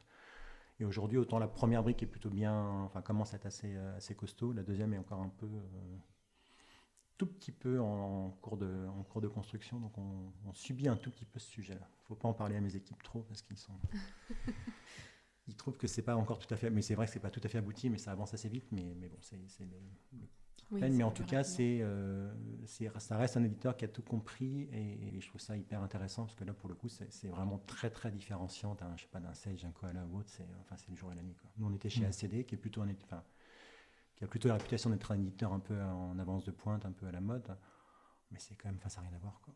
Enfin, là, tu, enfin, le client voit sa compta en temps réel, peut mm. partager des éléments, peut discuter. Enfin, c'est, euh, c'est vraiment game changer. Je trouve que c'est, enfin, là, bravo, bravo à eux. Quoi. Oui, c'est ça, c'est qu'ACD, c'est plus le côté expert comptable. Mais après, il n'y a pas le côté client. Exactement. Euh, nous, côté client, c'est vrai qu'on connaît, euh, on connaît Penny Lane aussi. Et euh, pour le coup, ça marche bien. c'est surtout Jason qui l'utilise. J'en suis très content. Non, mais c'est vrai qu'ils ont, ils ont, ils ont, ils ont réussi à faire le truc. Hein, mm. Alors, tu avais des plateformes qui commençaient à exister, il y avait du Time, il y avait du Conto qui commençait à aller là-dessus, mm. enfin, tu en as d'autres, mais là, pour le coup, ils ont, ils ont réussi en fait à faire un seul outil qui normalement est utilisable par tout le monde. Quoi. Et en plus, ils vont sur la, ils sont en train de lancer l'offre aussi bancaire. Donc, euh, oui, ça marche très bien aussi. Donc en fait, ils sont, euh, ils sont, ouais, ils sont assez forts. Quoi. Enfin, mm. ils sont très forts. Quoi. Mm. Ils sont très forts. Bon, après, il y a pas mal d'outils aussi euh, intéressants, forcément. Est-ce que tu complètes sur d'autres outils? Alors si on complète peut-être un tout petit peu, alors il y, a des outils plutôt euh, experts comptables pour nous, donc je sais plus, on a, un abonnement à je sais plus quoi, euh, qui doit être Francis Lefebvre, donc là c'est vraiment l'abonnement technique pour nous. Pour la côté client, on a un autre, on est en train de déployer un autre, un autre outil qui pour le coup fonctionne bien. Alors sans rentrer trop dans le détail, mais euh, aujourd'hui le, le, le Penny fonctionne essentiellement en comptabilité de trésorerie. Donc il résonne sur les flux.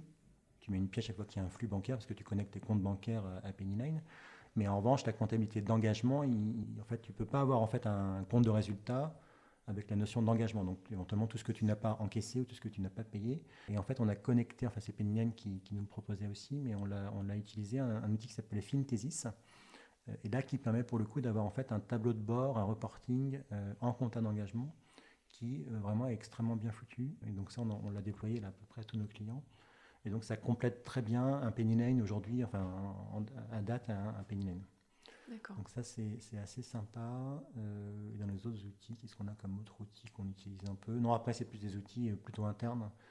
Donc on, est un peu euh, on est un peu biberonné nous, enfin tous les outils startup. Donc on utilise on utilise du Slack, on utilise du, Notion.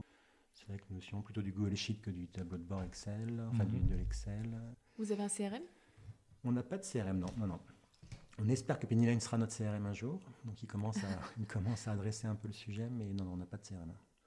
Vous l'utilisez pour quoi, Notion? Notion, on l'utilise pas mal pour. Euh, alors, sur quelques projets, on a quelques projets un peu transverses. Donc là, on documente un peu, chacun, chacun participe. Aujourd'hui, on le fait aussi pour les prises de notes. Avec des, quand on a des clients, en fait, on, on, prend, on prend des notes et on les met directement là-dessus. Parce qu'aujourd'hui, mhm. bah, justement, Pennyline ne permet pas, permet pas ça. Pas difficilement ça essentiellement pour ça. Et puis en fait, accessoirement, moi aussi, je, sur les autres boîtes aussi, tout le monde utilise Notion. Donc, euh, oui. Ça permet de garder qu'un seul outil. Euh, ça permet de hmm. garder un seul outil. Finalement, c'est un peu ton CRM. C'est un peu mon. Oui, alors c'est un CRM qui est beaucoup plus développé pour les autres projets, pour les autres boîtes, mais hmm. sur euh, Yellow on commence à l'utiliser un peu. Sur les autres boîtes, vous utilisez quoi comme CRM on utilise beaucoup de notions et on utilise beaucoup un truc qui s'appelle Office R&D. Donc là, c'est vraiment un outil de, qui est lié aux espaces de coworking, donc qui permet d'avoir, de gérer la facturation, de gérer les contrats, de gérer ton taux d'occupation, enfin, de connecter aussi les salles de réunion. Enfin, ça, ça, peut être deux trois. D'accord. Enfin, de gérer tes lieux. C'est quoi la culture chez Yellowtit C'est quoi la culture chez C'est une question qui peut être un peu compliquée euh, à répondre comme ça. alors moi, je suis pas mal biberonné, mais je ne le mets pas très en avant. à hein, tous les why, les, les, les, trucs de start-up, ça, ça me parle pas mal parce que Mathieu m'en parle beaucoup. On fait quand même pas mal pas mal d'ateliers là-dessus. Non, la, culture d'entreprise, pour moi, les, je pense qu'elle enfin, est assez simple. Il y, a, deux, trois valeurs que j'essaye de pousser en avant. C'est, je pense que la première, c'est, la notion de proactivité, de dire, moi je déteste, mais d'une manière générale, en fait, enfin je déteste, c'est un, un, mot un peu fort, mais ça m'agace un peu plutôt, d'avoir des personnes qui ont un problème et qui n'ont pas de solution. Euh, ça, ça, me, ça, me, ça, peut me fatiguer un peu. S'il n'y a pas de solution, c'est qu'il n'y a pas de problème. Ou c'est ah, on peut le dire comme ça. Mais euh, j'aime bien que les équipes, euh, et, je pense que chacun peut le faire, en fait, de dire, bah, ok, j'ai un souci, j'ai une difficulté, mais je viens avec un début de réponse ou un début de réflexion, et pas de dire, bah, j'ai un problème, je pousse le problème à quelqu'un d'autre. Donc ça, je pense que c'est une, des valeurs qu'on essaie de mettre en avant. Donc c'est proactivité, c'est autonomie, enfin, ça tourne autour de cette valeur-là. Je pense que la deuxième, c'est un peu le plaisir. Enfin, on essaye d'avoir du plaisir dans ce qu'on fait. Le principe d'ici lundi, enfin, on a appelé ça ici lundi, c'est de dire qu'il il faut que le lundi soit la plus belle journée de ta semaine. Évidemment, on préfère quand même toujours le week-end, je pense, mais, ça participe quand même un peu à, ce sujet de dire il faut que les conditions de travail, il faut que la façon de bosser, ça reste du plaisir. Et on passe quand même pas mal de temps au boulot, donc autant que ce soit, sympa. Donc on travaille un peu ces sujets-là, donc faire en sorte que ben, les relations qu'on peut avoir, les relations entre nous soient, soient cordiales, soient sympas, qu'on passe du bon temps ensemble, qu'on rigole, enfin qu'on mette en tout cas des conditions de travail qui permettent d'arriver sur cette notion de plaisir. Et, je pense que si elle est plus, il faut que les gens sortent, il faut que les gens sortent, parce qu'autrement on est, on est à côté de la plaque. Et une fois qu'on a déjà ces deux-là, je pense que c'est pas mal, quoi. Et puis après, évidemment, bon, ça c'est la base, c'est euh, un peu de, un peu de professionnalisme, enfin d'efficacité. Donc euh, on est tous là quand même pour, enfin, pour exécuter, pour euh, pour faire un job, donc il faut quand même qu'il soit à peu près bien fait. Mais bon, ça c'est un peu la base, euh, c'est un petit peu la base. Vous êtes un costume ou plutôt t-shirt? euh, il y a les mix, alors plutôt chemise, chemise pull, costume, non, euh, oui, c'est, on fait une blague, alors un peu chez Elodie, mais un peu au Palace aussi, quand on voit quelqu'un avec une cravate, c'est, il y a quasiment une alerte, alerte enlèvement qui est déclenchée, parce que, non, c'est vrai que c'est, mais même dans nos, amis banquiers, là, parce que donc, pour ceux qui connaissent pas, le Palace, il y a à la fois l'espace euh, coworking, mais il y a encore les bureaux. Euh, il y a une partie, enfin, il y a une agence du CIC qui est encore présente. Je crois que même les, les, collaborateurs du CIC ne mettent plus de cravate. Euh. Donc ouais, non, costume, non, pas très, pas beaucoup de costumes? Alors j'ai des questions un peu plus personnelles sur toi. Est-ce que tu as toujours voulu devenir associé d'un cabinet ou créer ton cabinet ou créer des entreprises? Bah, je, ouais, je pense. Alors inconsciemment, je pense que oui. Je pense que j'ai. Enfin, dans tout le parcours là que je vous ai un peu décrit, je pense qu'il y a une, un truc qui, est un peu en, ligne rouge, c'est la notion de pouvoir être maîtrisant sur ce que je fais, enfin en tout cas avoir les manettes un peu de ce que je fais. Et donc oui, je pense que la question de, créer mon, cabinet ou d'être entrepreneur, c'était un peu la, c'était un peu une logique, une suite assez logique quoi. Je, euh, dans chaque projet, j'ai des associés et, évidemment on discute, mais, mais je pense que j'ai quand même besoin d'avoir une une position un peu, un peu, enfin en capacité en tout cas de, de, faire avancer les idées que je peux avoir. Et ça, mmh. c'est, euh, ouais, je pense que c'est quelque chose qui m'anime pas mal. Quoi. Je pense que je serais assez malheureux aujourd'hui dans un ensemble un peu gros où je serais euh, un parmi euh, un parmi 10, 50. Ça, me, ouais. Mmh. Je crois que j'aurais un peu de mal, j'aurais un peu de mal là-dessus. Mais du coup, Yellowdit, ça n'a pas une vocation à grossir plus que ça aujourd'hui? Alors, euh, Yellowdit, euh, je, je, vais associer là, mes deux, deux managers. C'est quand même la volonté de dire. Euh, alors, moi, je, travaille quand même beaucoup. la notion de collectif est, quand même assez important chez moi. Ben, dans le Palace et tous les autres projets, on a à chaque fois entre 20 et 30 associés. Donc, ça, il y a un peu de monde. et donc, bah, c'était assez cohérent que Yellowdit, ce soit comme ça aussi. Ouais, donc, oui, c'est une volonté qu'on réfléchisse à plusieurs. Après, je pense quand même. Ouais, enfin non, mais de plus en plus, en fait, je suis en train de lâcher un peu là-dessus. J'avais un peu le tendance à dire qu'il faut quand même que je sois majoritaire ou en tout cas une position un peu forte dans, la table de capi pour, euh, pour pouvoir porter des projets, mais je pense que, notamment grâce à Grégory, qui est un peu là-dessus, euh, même si je suis plus majoritaire, parce que je. C'est le cas maintenant, euh, c'est pas, pas dramatique et ça permet quand même de faire avancer, des, des avancer les projets. Quoi. Ok. Et alors, comment tu gères justement euh, ton temps par rapport à tous ces projets? Ça, c'est la, question piège. Euh, non, je gère pas très bien, je pense. Enfin, encore, j'ai trop, enfin, je pense que j'ai trop tendance à me laisser porter ou guider un peu suivant les, donc suivant ce qui se passe. J'aime bien mettre un peu mon nez ou regarder des, points, mais euh, non, je pense que, enfin, alors j'ai quand même un peu progressé, mais je pense que, enfin, le focus aujourd'hui, il est quand même beaucoup sur sur Yellowdit. Donc de dire, bah, il faut que Yellowdit grossisse un peu, se structure un peu. Donc là, je passe quand même la majorité de mon temps, enfin une bonne partie de ma journée, c'est quand même là-dessus. Enfin, au moins une moitié de ma journée, c'est là-dessus. Et après, je suis plus dans le, la partie un peu projection, un peu avec Grégory et Mathieu sur le sujet ici lundi, de dire bah, qu'est-ce qu'on peut construire pour la suite, qu'est-ce, quel lieu on, peut, on pourrait ouvrir, enfin, comment on peut, on peut accélérer un petit peu le développement. Mais, pour le coup, euh, à chaque fois, il y, a des, il DG, en fait, des personnes qui pilotent en fait, les projets. Donc, euh, sur Startup Palace, aujourd'hui, c'est Mathieu qui fait ça, il le fait très bien et bien mieux que moi. Sur euh, Ici Lundi, bah, c'est Grégory et Kitri qui, sont, les deux aux manettes. sur Maison Bagarre, bah, il y a les cuistots et puis une, gérante aussi. Enfin, donc il y, a, à chaque fois fait, des porteurs de projets qui, sont, qui peuvent être associés ou qui ne le sont pas, mais c'est plutôt aussi la vocation de les associer qui, qui sont aux manettes. Et en fait, c'est une question de confiance et de, une question de confiance. Donc ça, ça me prend du temps sans me prendre de... Enfin, ça me prend du temps, mais pas, pas non plus de mmh. façon démesurée. Quoi. Et puis j'ai une vraie capacité, je pense, à lâcher prise, en fait. Euh, donc de dire, euh, bah, on a mis quelqu'un aux manettes, euh, on pense que c'est la bonne personne, on verra bien si c'est la bonne personne ou pas, mais ça sert à rien de se rendre malheureux de sujets sur lesquels tu n'as pas la main ou tu n'as pas la compétence. Suis assez, assez, philosophe sur le sujet. Ok, c'est intéressant. Est-ce que tu peux nous raconter comment vous êtes organisé, surtout chez Yellowdit Tu parlais de confiance, comment fonctionne le télétravail, l'organisation générale, les horaires? Alors les horaires, il n'y en a pas vraiment. Euh, chacun fait un peu ce qu'il veut, un peu quand il veut. on essaie quand même de se croiser de temps en temps, mais c'est... Euh, bon, chacun, non, chacun assez souple un peu sur le sujet. Le télétravail, c'est pareil, il n'y a, pas de, a pas de règle très, très calée. Enfin, la seule règle, c'est prévenir quand tu es là, tu n'es pas là. Donc ça, c'est assez simple. On, est tous passés... Euh, enfin, je les ai tous passés... Enfin, on a signé un accord d'entreprise qui permet à tout le monde d'être en forfait jour aujourd'hui.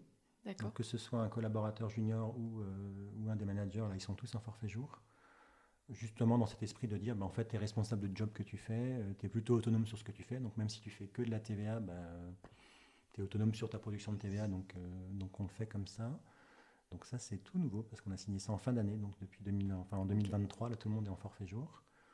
Bon, ça permet aussi d'éviter les questions de saisie des temps, de machin, de trucs qui sont un peu... Mmh. Alors, on saisit nos temps pour suivre un tout petit peu nos marches quand même, mais, euh, mais bon, ça évite éventuellement des sujets d'heures sup, de contentieux, enfin, de trucs comme ça il y a ça. Non, après, en termes ouais, d'organisation, il n'y a, a, pas, enfin, il a pas grand-chose. Euh.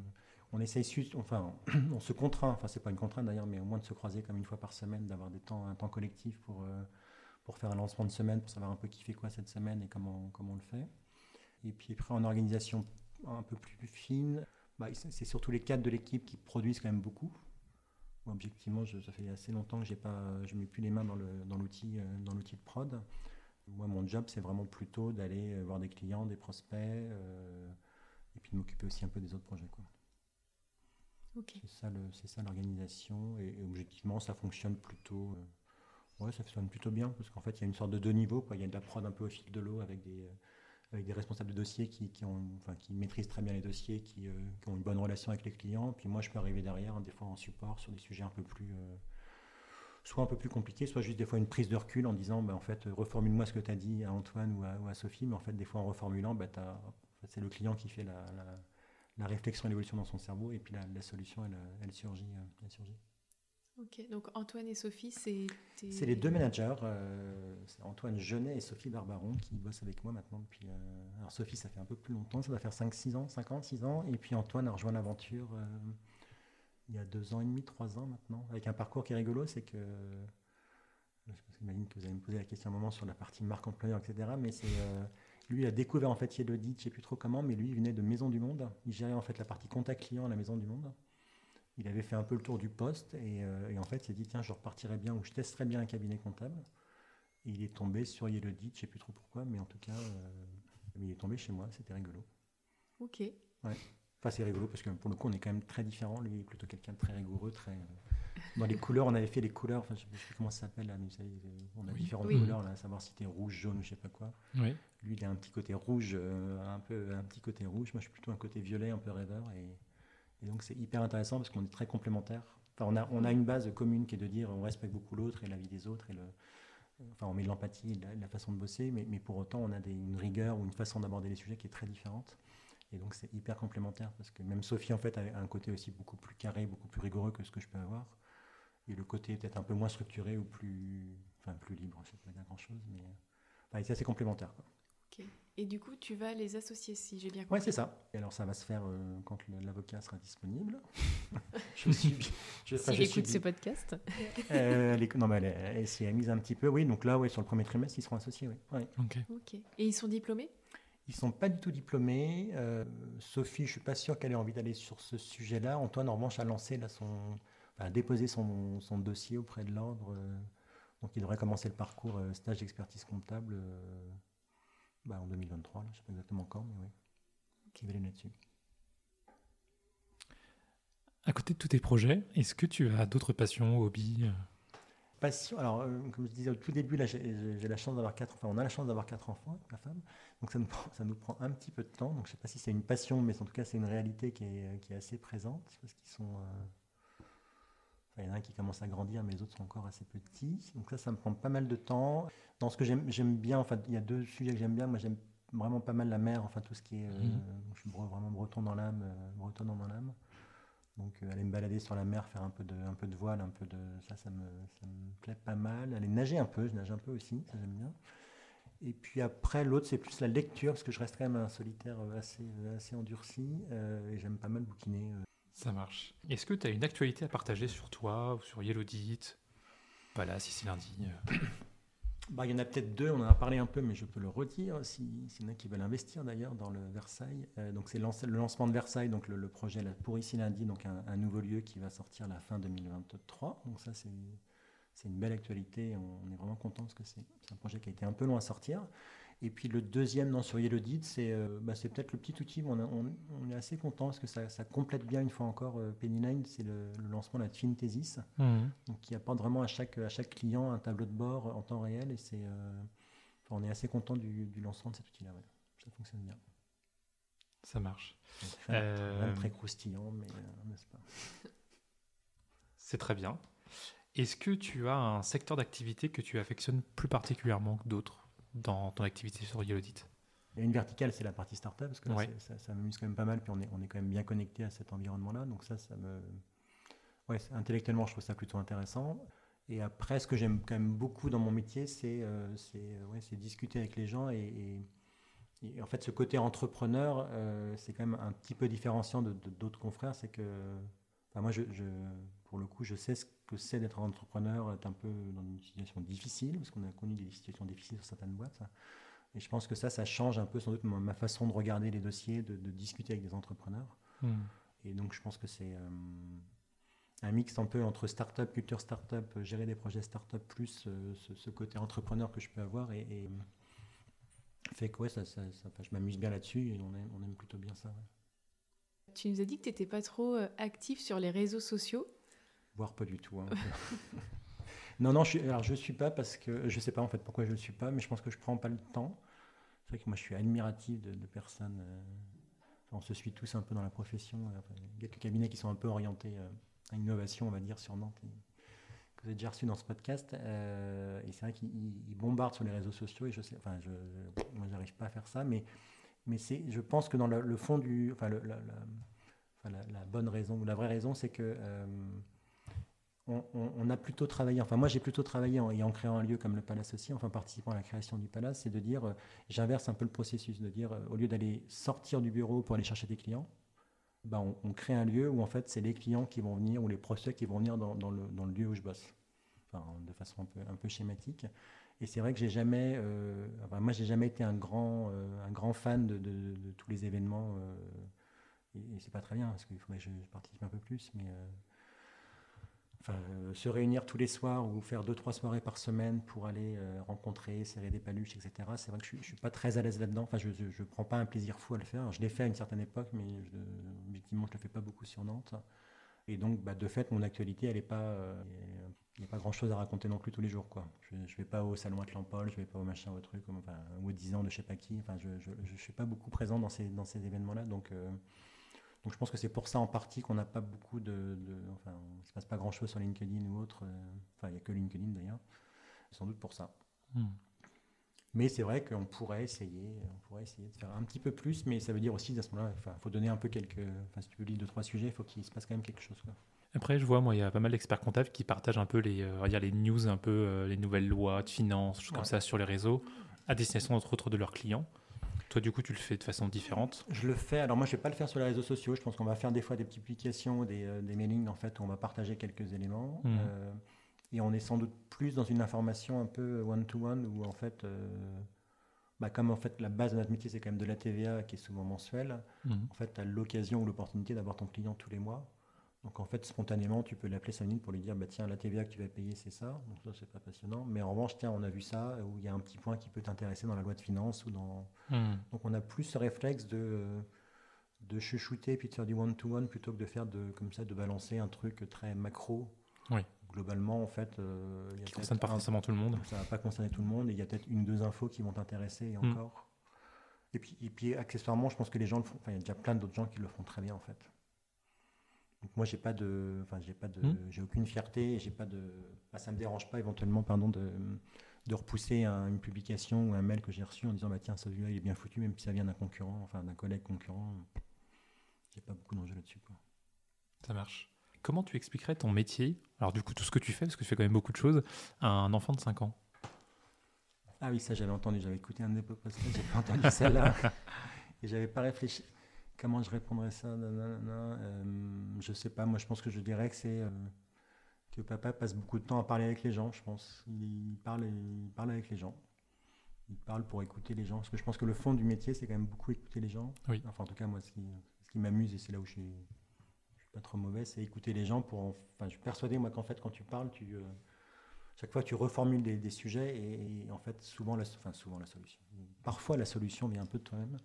Donc moi, c'est sans doute ça mon métier, c'est écouter les gens. Euh, Je pense que j'aurais bien aimé faire euh, psycho ou un truc comme ça, ou ouais, psychanalyste ou psychologue. Je pense que ça m'aurait plu le côté écouter, euh, écouter pas mal les gens.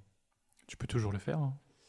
Ouais, mais après ça, ça, fera, ça commencera à faire beaucoup. euh, Ça commencera à faire beaucoup. Mais non, non, ouais, c'est ouais, ce, ouais, ce temps d'écoute, je pense, écouter. Mhm. Enfin, enfin, un peu comme ouais, le papa, quoi, en fait. Au moment, hein, mais euh, tes enfants, la période du soir, là, et c'est hyper important pour eux. Bah, c'est- je pense que je, serais- je, je pourrais leur dire un peu comme ça. Tu vois, ce que je fais avec toi, là, ce soir, bah, je le fais avec tous mes clients, enfin, toutes les personnes que je rencontre la journée, c'est la même chose. Il y a Top. peut-être un, un vivier à trouver euh, dans les études de psycho pour, euh, pour des personnes qui veulent devenir expert comptable, par exemple. Peut-être, ouais. ouais. non, mais c'est vrai que c'est- ce métier est passionnant, quoi. Enfin, euh, moi, j'avais, on avait emmené une fois un de nos enfants voir une psycho pour les- l'aider un peu, et c'est vrai que c'est enfin, la puissance de dire, elle pose quasiment pas de questions, et c'est juste le- en reformulant, en évoquant des choses, qu'il y a plein de choses qui, se, qui bougent, et c'est, euh, je trouve ça assez intéressant. Comme tu disais tout à l'heure, euh, on va parler un peu de marque employeur. Ouais. Qu'est-ce que tu fais chez Yellowdit pour attirer de nouveaux collaborateurs? La grosse réponse que j'ai, c'est alors c'est une organisation qui est assez, assez libérée, assez, assez simple. hein, euh, ce que j'évoquais un peu tout à l'heure là sur les conditions de travail, enfin les modalités de travail. Mhm. La- le deuxième, c'est bah, évidemment c'est les conditions de travail.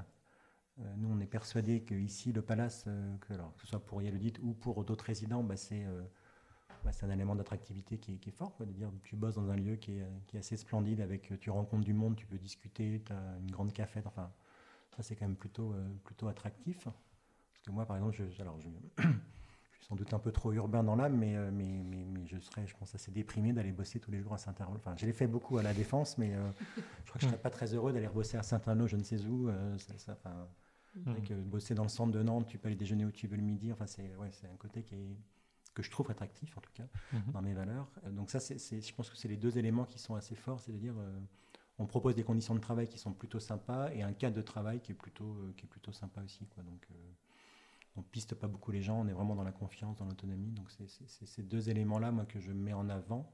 Alors je mets en avant quand je rencontre des personnes. hein. C'est vrai qu'aujourd'hui, euh, je ne mets pas beaucoup en avant sur le site ou sur, euh, euh, d'autres lieux. Il y a juste peut-être le site internet aussi qu'on a un peu, enfin, on a un petit site internet qui explique un peu qui on est, ce qu'on fait. Je suis pas sûr qu'on développe beaucoup d'ailleurs cet aspect. si on doit parler du lieu, je suis pas sûr qu'on parle beaucoup des conditions de travail ou de l'organisation. Mais c'est les deux éléments, donc plutôt dans le discours quand je rencontre un peu du monde, hein. et puis enfin, on- enfin, j'ai- j'espère que l'équipe euh, pense ça et donc euh, aussi euh, diffuse un peu ça. Et puis l'autre, ouais, c'est d'être un tout petit peu la marque employeur, c'est le site internet sur lequel, mais on ne publie pas grand-chose sur le site, donc il y a une petite visibilité sur le site. Ça marche. Et du coup, dans l'autre sens, comment tu fais pour fidéliser tes collaborateurs? Ça rejoint, je pense, un peu. euh, Euh, fidéliser, je fais des blagues, j'essaie de faire des blagues. Non, je. Non, mais ouais, je pense que c'est vraiment l'alignement le, entre ce que j'ai dit quand on les a croisés, quand je les ai croisés il y a quelques années, de dire ben voilà comment j'ai envie de construire un peu Yellow ce que je fais, qui je suis. Mhm. Euh, je pense qu'il y a, sans doute une petite faiblesse, hein, mais, mais, il y a quand même un bout d'affection aussi sur ce qui je suis moi, enfin la personnalité qui est sans doute pas, pas l'expérience comptable traditionnelle euh, qu'on peut croiser. Donc ça, c'est il y a un bout d'attachement là-dessus. Mais c'est ça, ouais, c'est leur donner les moyens d'avancer, de se construire, de se former, d'être autonome dans ce qu'ils font mais pour autant d'avoir une exigence qui est quand même un peu forte, euh, parce qu'on bah, est tout petit, donc en fait, si, euh, si sur les cinq, il y en a un qui ne bosse pas, ça va se sentir assez rapidement, puis ça se mmh. assez rapidement. Mais aussi transparent sur bah, ma contribution dans Yolid, c'est ça. Euh, je ne suis pas un technicien, je ne suis pas là à 100%, donc c'est un mode d'organisation qui est un petit peu différent aussi. Mais je crois que ça se passe plutôt bien. Et étrangement, enfin, ça, ça m'a touché un peu. C'est le, donc je sais que dans les deux profils, il y en avait un, j'évoquais Antoine et Sophie, un qui était bah, euh, plutôt Antoine qui était spontanément intéressé par l'association puisqu'il a quand même en, ligne de mire donc le, passage du diplôme. Enfin ça, donc ça semblait assez, assez naturel et, je savais que Sophie euh, spontanément, je pense que c'était quelque chose qui l'intéressait pas. Enfin je parce qu'on en avait parlé il y a un ou deux ans, elle m'avait dit euh, Attends, moi, Yelodite, c'est sympa, mais ma vie, c'est autre chose. Donc, très bien, ça me va très bien. Et en fait, quand je lui ai proposé, elle a dit Ah ouais, maintenant je suis prêt à y aller. Enfin, elle avait bougé dans sa façon d'appréhender le sujet, et ça, ça a été une belle, ça m'a fait assez plaisir, ça. Mmh. Qu'elle me dise oui. Enfin, dit oui. Euh. Euh. Ouais, je pense qu'elle avait compris sans doute un peu plus ce que j'ai essayé de faire, comment je fonctionnais. Enfin, en tout cas, on se comprenait encore mieux. Et j'ai trouvé ça que c'était, enfin, j'ai trouvé que c'était un beau cadeau qu'elle me faisait. Ce qui est bien, c'est que tu n'es pas resté, toi, sur ton, entre guillemets, la, question que tu l'avais posée il y a un ou deux ans. Et que tu as quand même reposé la question. Ouais, bah, pour moi, sur ses envies. Du sens, quoi. Ça a mmh. vraiment du sens. ça avait du sens pour elle, enfin, pour tout le monde, quoi. Mmh. Trop bien. Est-ce que tu recrutes en ce moment? Ah, je pense qu'on recrute tous en ce moment, on essaye tous de recruter. je crois qu'on essaye tous de recruter. Ouais, oui, l'idée c'est qu'on recrute sans doute quelqu'un, euh, bah, alors son post-période fiscale, donc soit avant l'été, soit, soit après l'été, euh, pour l'intégrer gentiment. Mais oui, on est plutôt dans une période de, recrutement. Enfin, on, est vraiment à l'écoute de, euh, de tous les profils qui peuvent arriver, parce que, bah, parce que ça se développe gentiment. Donc, on a quand même un petit nœud, un petit nœud de dire, bah, si on était un peu plus nombreux, on pourrait sans doute accélérer un peu plus. Mmh. ok. Tu recrutes quel type de profil?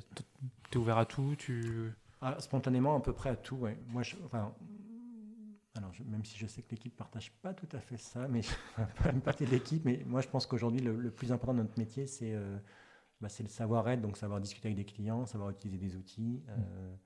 alors, évidemment, il ne faut pas être une quiche en compta ou faut rien. mais euh, je pense que c'est presque plus facile aujourd'hui de se former à la compta mais d'avoir des bases et un acquis qui est euh, je sais parler, je sais écouter, je sais enfin je vais mettre de l'empathie, enfin je sais développer une relation plutôt que plutôt que la compta. Donc euh, hmm. spontanément, si quelqu'un n'a jamais fait de comptage, bon, on n'a pas la taille, je pense encore pour pour accepter des profils comme ça, mais euh, mais quelqu'un qui, qui, qui, peut être comptable d'entreprise, qui a fait des, un bout de diplôme de DPECF ou un BTS ou je sais pas quoi. Enfin, moi j'ai pas de. je pense que le, plus important c'est la, la, façon dont il va se présenter, ce qu'il a un peu envie de faire. Après, le, enfin, je pense que la suite, ça suit plutôt bien. Quoi. Mmh. Et alors du coup, euh, stagiaire, alternant, euh, tu prends bah, Stagiaire, oui, on en a pris, on en prend régulièrement. D'accord. Euh, alternant, alternant, alternant, on n'en a pas encore, mais on, enfin, ouais, il n'y a pas d'enjeu là-dessus. Ok. Ouais. Non, au contraire, je trouve que c'est intéressant. Mmh. Mais là encore, ça dépend une fois un peu du profil. On a, on a, dû se poser la question une fois, et en fait, on lui a dit, vu ton niveau un peu de, enfin, maturité, c'est pas très, pas très joli, comme, enfin, c'est pas très gentil, mais, euh, mais, en fait, elle était vraiment, elle attendait d'avoir euh, le, qu'on lui serve la soupe tous les jours, quoi. on dit, hmm. bah, si tu es alternant, que tu as ce, ce, mindset-là, en fait, je pense que ça ne fonctionnera pas chez nous, quoi, parce qu'on n'aura pas la bande passante pour t'accompagner et le faire suffisamment bien. Quoi. Surtout si tu mets en, avant la proactivité, comme tu disais tout à l'heure. Euh. Ouais, ouais, bah vraiment. Et je pense que, alors pour le coup, là, j'ai, bien infusé ça dans l'équipe et, je pense qu'ils sont tous un peu comme ça. Hmm. C'est vrai que c'est tellement, enfin, c'est tellement agréable d'avoir quelqu'un qui arrive avec, euh, enfin, quel qu'il soit, ton associé, ton collaborateur, de dire, bah, j'ai un problème, tiens, je pense qu'on pourrait peut-être faire ça comme ça, t'en penses quoi? Enfin, je trouve que ça change tout, quoi, en termes de, en termes de positionnement, de mindset, de, de enfin, t'as envie, quoi. Hum. D'avoir quelqu'un qui dit j'ai un problème, ok, pourquoi? Bah, J'ai un problème, ah, ok. J'en veux pas de ton problème, moi. J'en veux pas. Et donc, ouais, non, c'est, je pense que c'est ça. C'est ça en tout cas, mais enfin, si j'ai des critères. Et puis qu'il accepte aussi bah, un peu de travailler dans ces conditions-là, parce que ça reste. Euh, on, travaille quand même dans le. Enfin, vous visualisiez, les gens visualisent. Euh, donc le palace, c'est très joli, mais on a des bureaux, donc on a un bureau où on est 5 dedans, enfin 6, parce qu'on a une personne qui vient de temps en temps. 6 dans 20 mètres carrés, quoi, 22 mètres mmh. carrés. Donc c'est c'est aussi, je pense, des, des, enfin, des façons de bosser qui sont vraiment très différentes. Quoi. Mmh. Oui, mais bon, même si le bureau peut être petit, il y a tout l'espace ah commun autour. Oui, non, non, mais c'est. c'est juste. c'est différemment. Enfin, positionné différemment. Hein. Non, mais je, pour connaître d'autres confrères, euh, c'est pas tout à fait. Oui. Pas, la, construction de leurs bureaux sont un peu différents. Hmm. Donc là, c'est. Mais après, c'est vrai que le cadre est magique. Enfin, en tout cas, c'est hmm. c'est un élément, en tout cas, de ouais, d'attractivité qui est fort et, d'épanouissement pour l'équipe. Oui, pour ceux qui connaissent pas le palace, euh, il faut venir voir. C'est vraiment très sympa. Merci. Euh, oui, c'est vrai que tu nous as parlé de lecture tout à l'heure et ça m'intéressait de savoir quel livre tu pourrais recommander. Oh, la question piège. Euh, Pourtant, on la pose pas tout le temps. Hein. Ouais. Alors, attendez, qu'est-ce que je suis en train de lire comme bouquin Qu'est-ce que j'ai bien aimé récemment? Si, alors j'aime beaucoup, mais je sais plus. Le... Alors, j'aimais beaucoup et j'aime pas mal encore. Euh, c'était, mais j'ai plus. On n'a pas de connectivité ici, donc ça se trouve, je vais dire le mauvais nom, mais c'est Amin Malouf, je crois. Alors, c'est pas le musicien, mais c'est un écrivain euh, qui, fait pas mal de petits romans, enfin, pas des romans qui sont un peu, alors, limite philosophiques, mais aussi un peu de, de découverte de pays, notamment dans le dans l'Asie, dans la Perse, et, c'est des romans qui me font en tout cas beaucoup rêver. Mais je sais plus si c'est Amin Malouf ou pas. Ah si, c'est ça, c'est Amin Malouf. Ça, je trouve que c'est des bouquins qui sont, qui sont assez, assez formidables. Enfin, en tout cas, c'est, vraiment un échappatoire qui est fort. Qu'est-ce que j'aime bien aussi Alors, ce que je suis en train de lire, je suis en train de lire la, la, bio du fondateur de Patagonia, là. Ok, ah.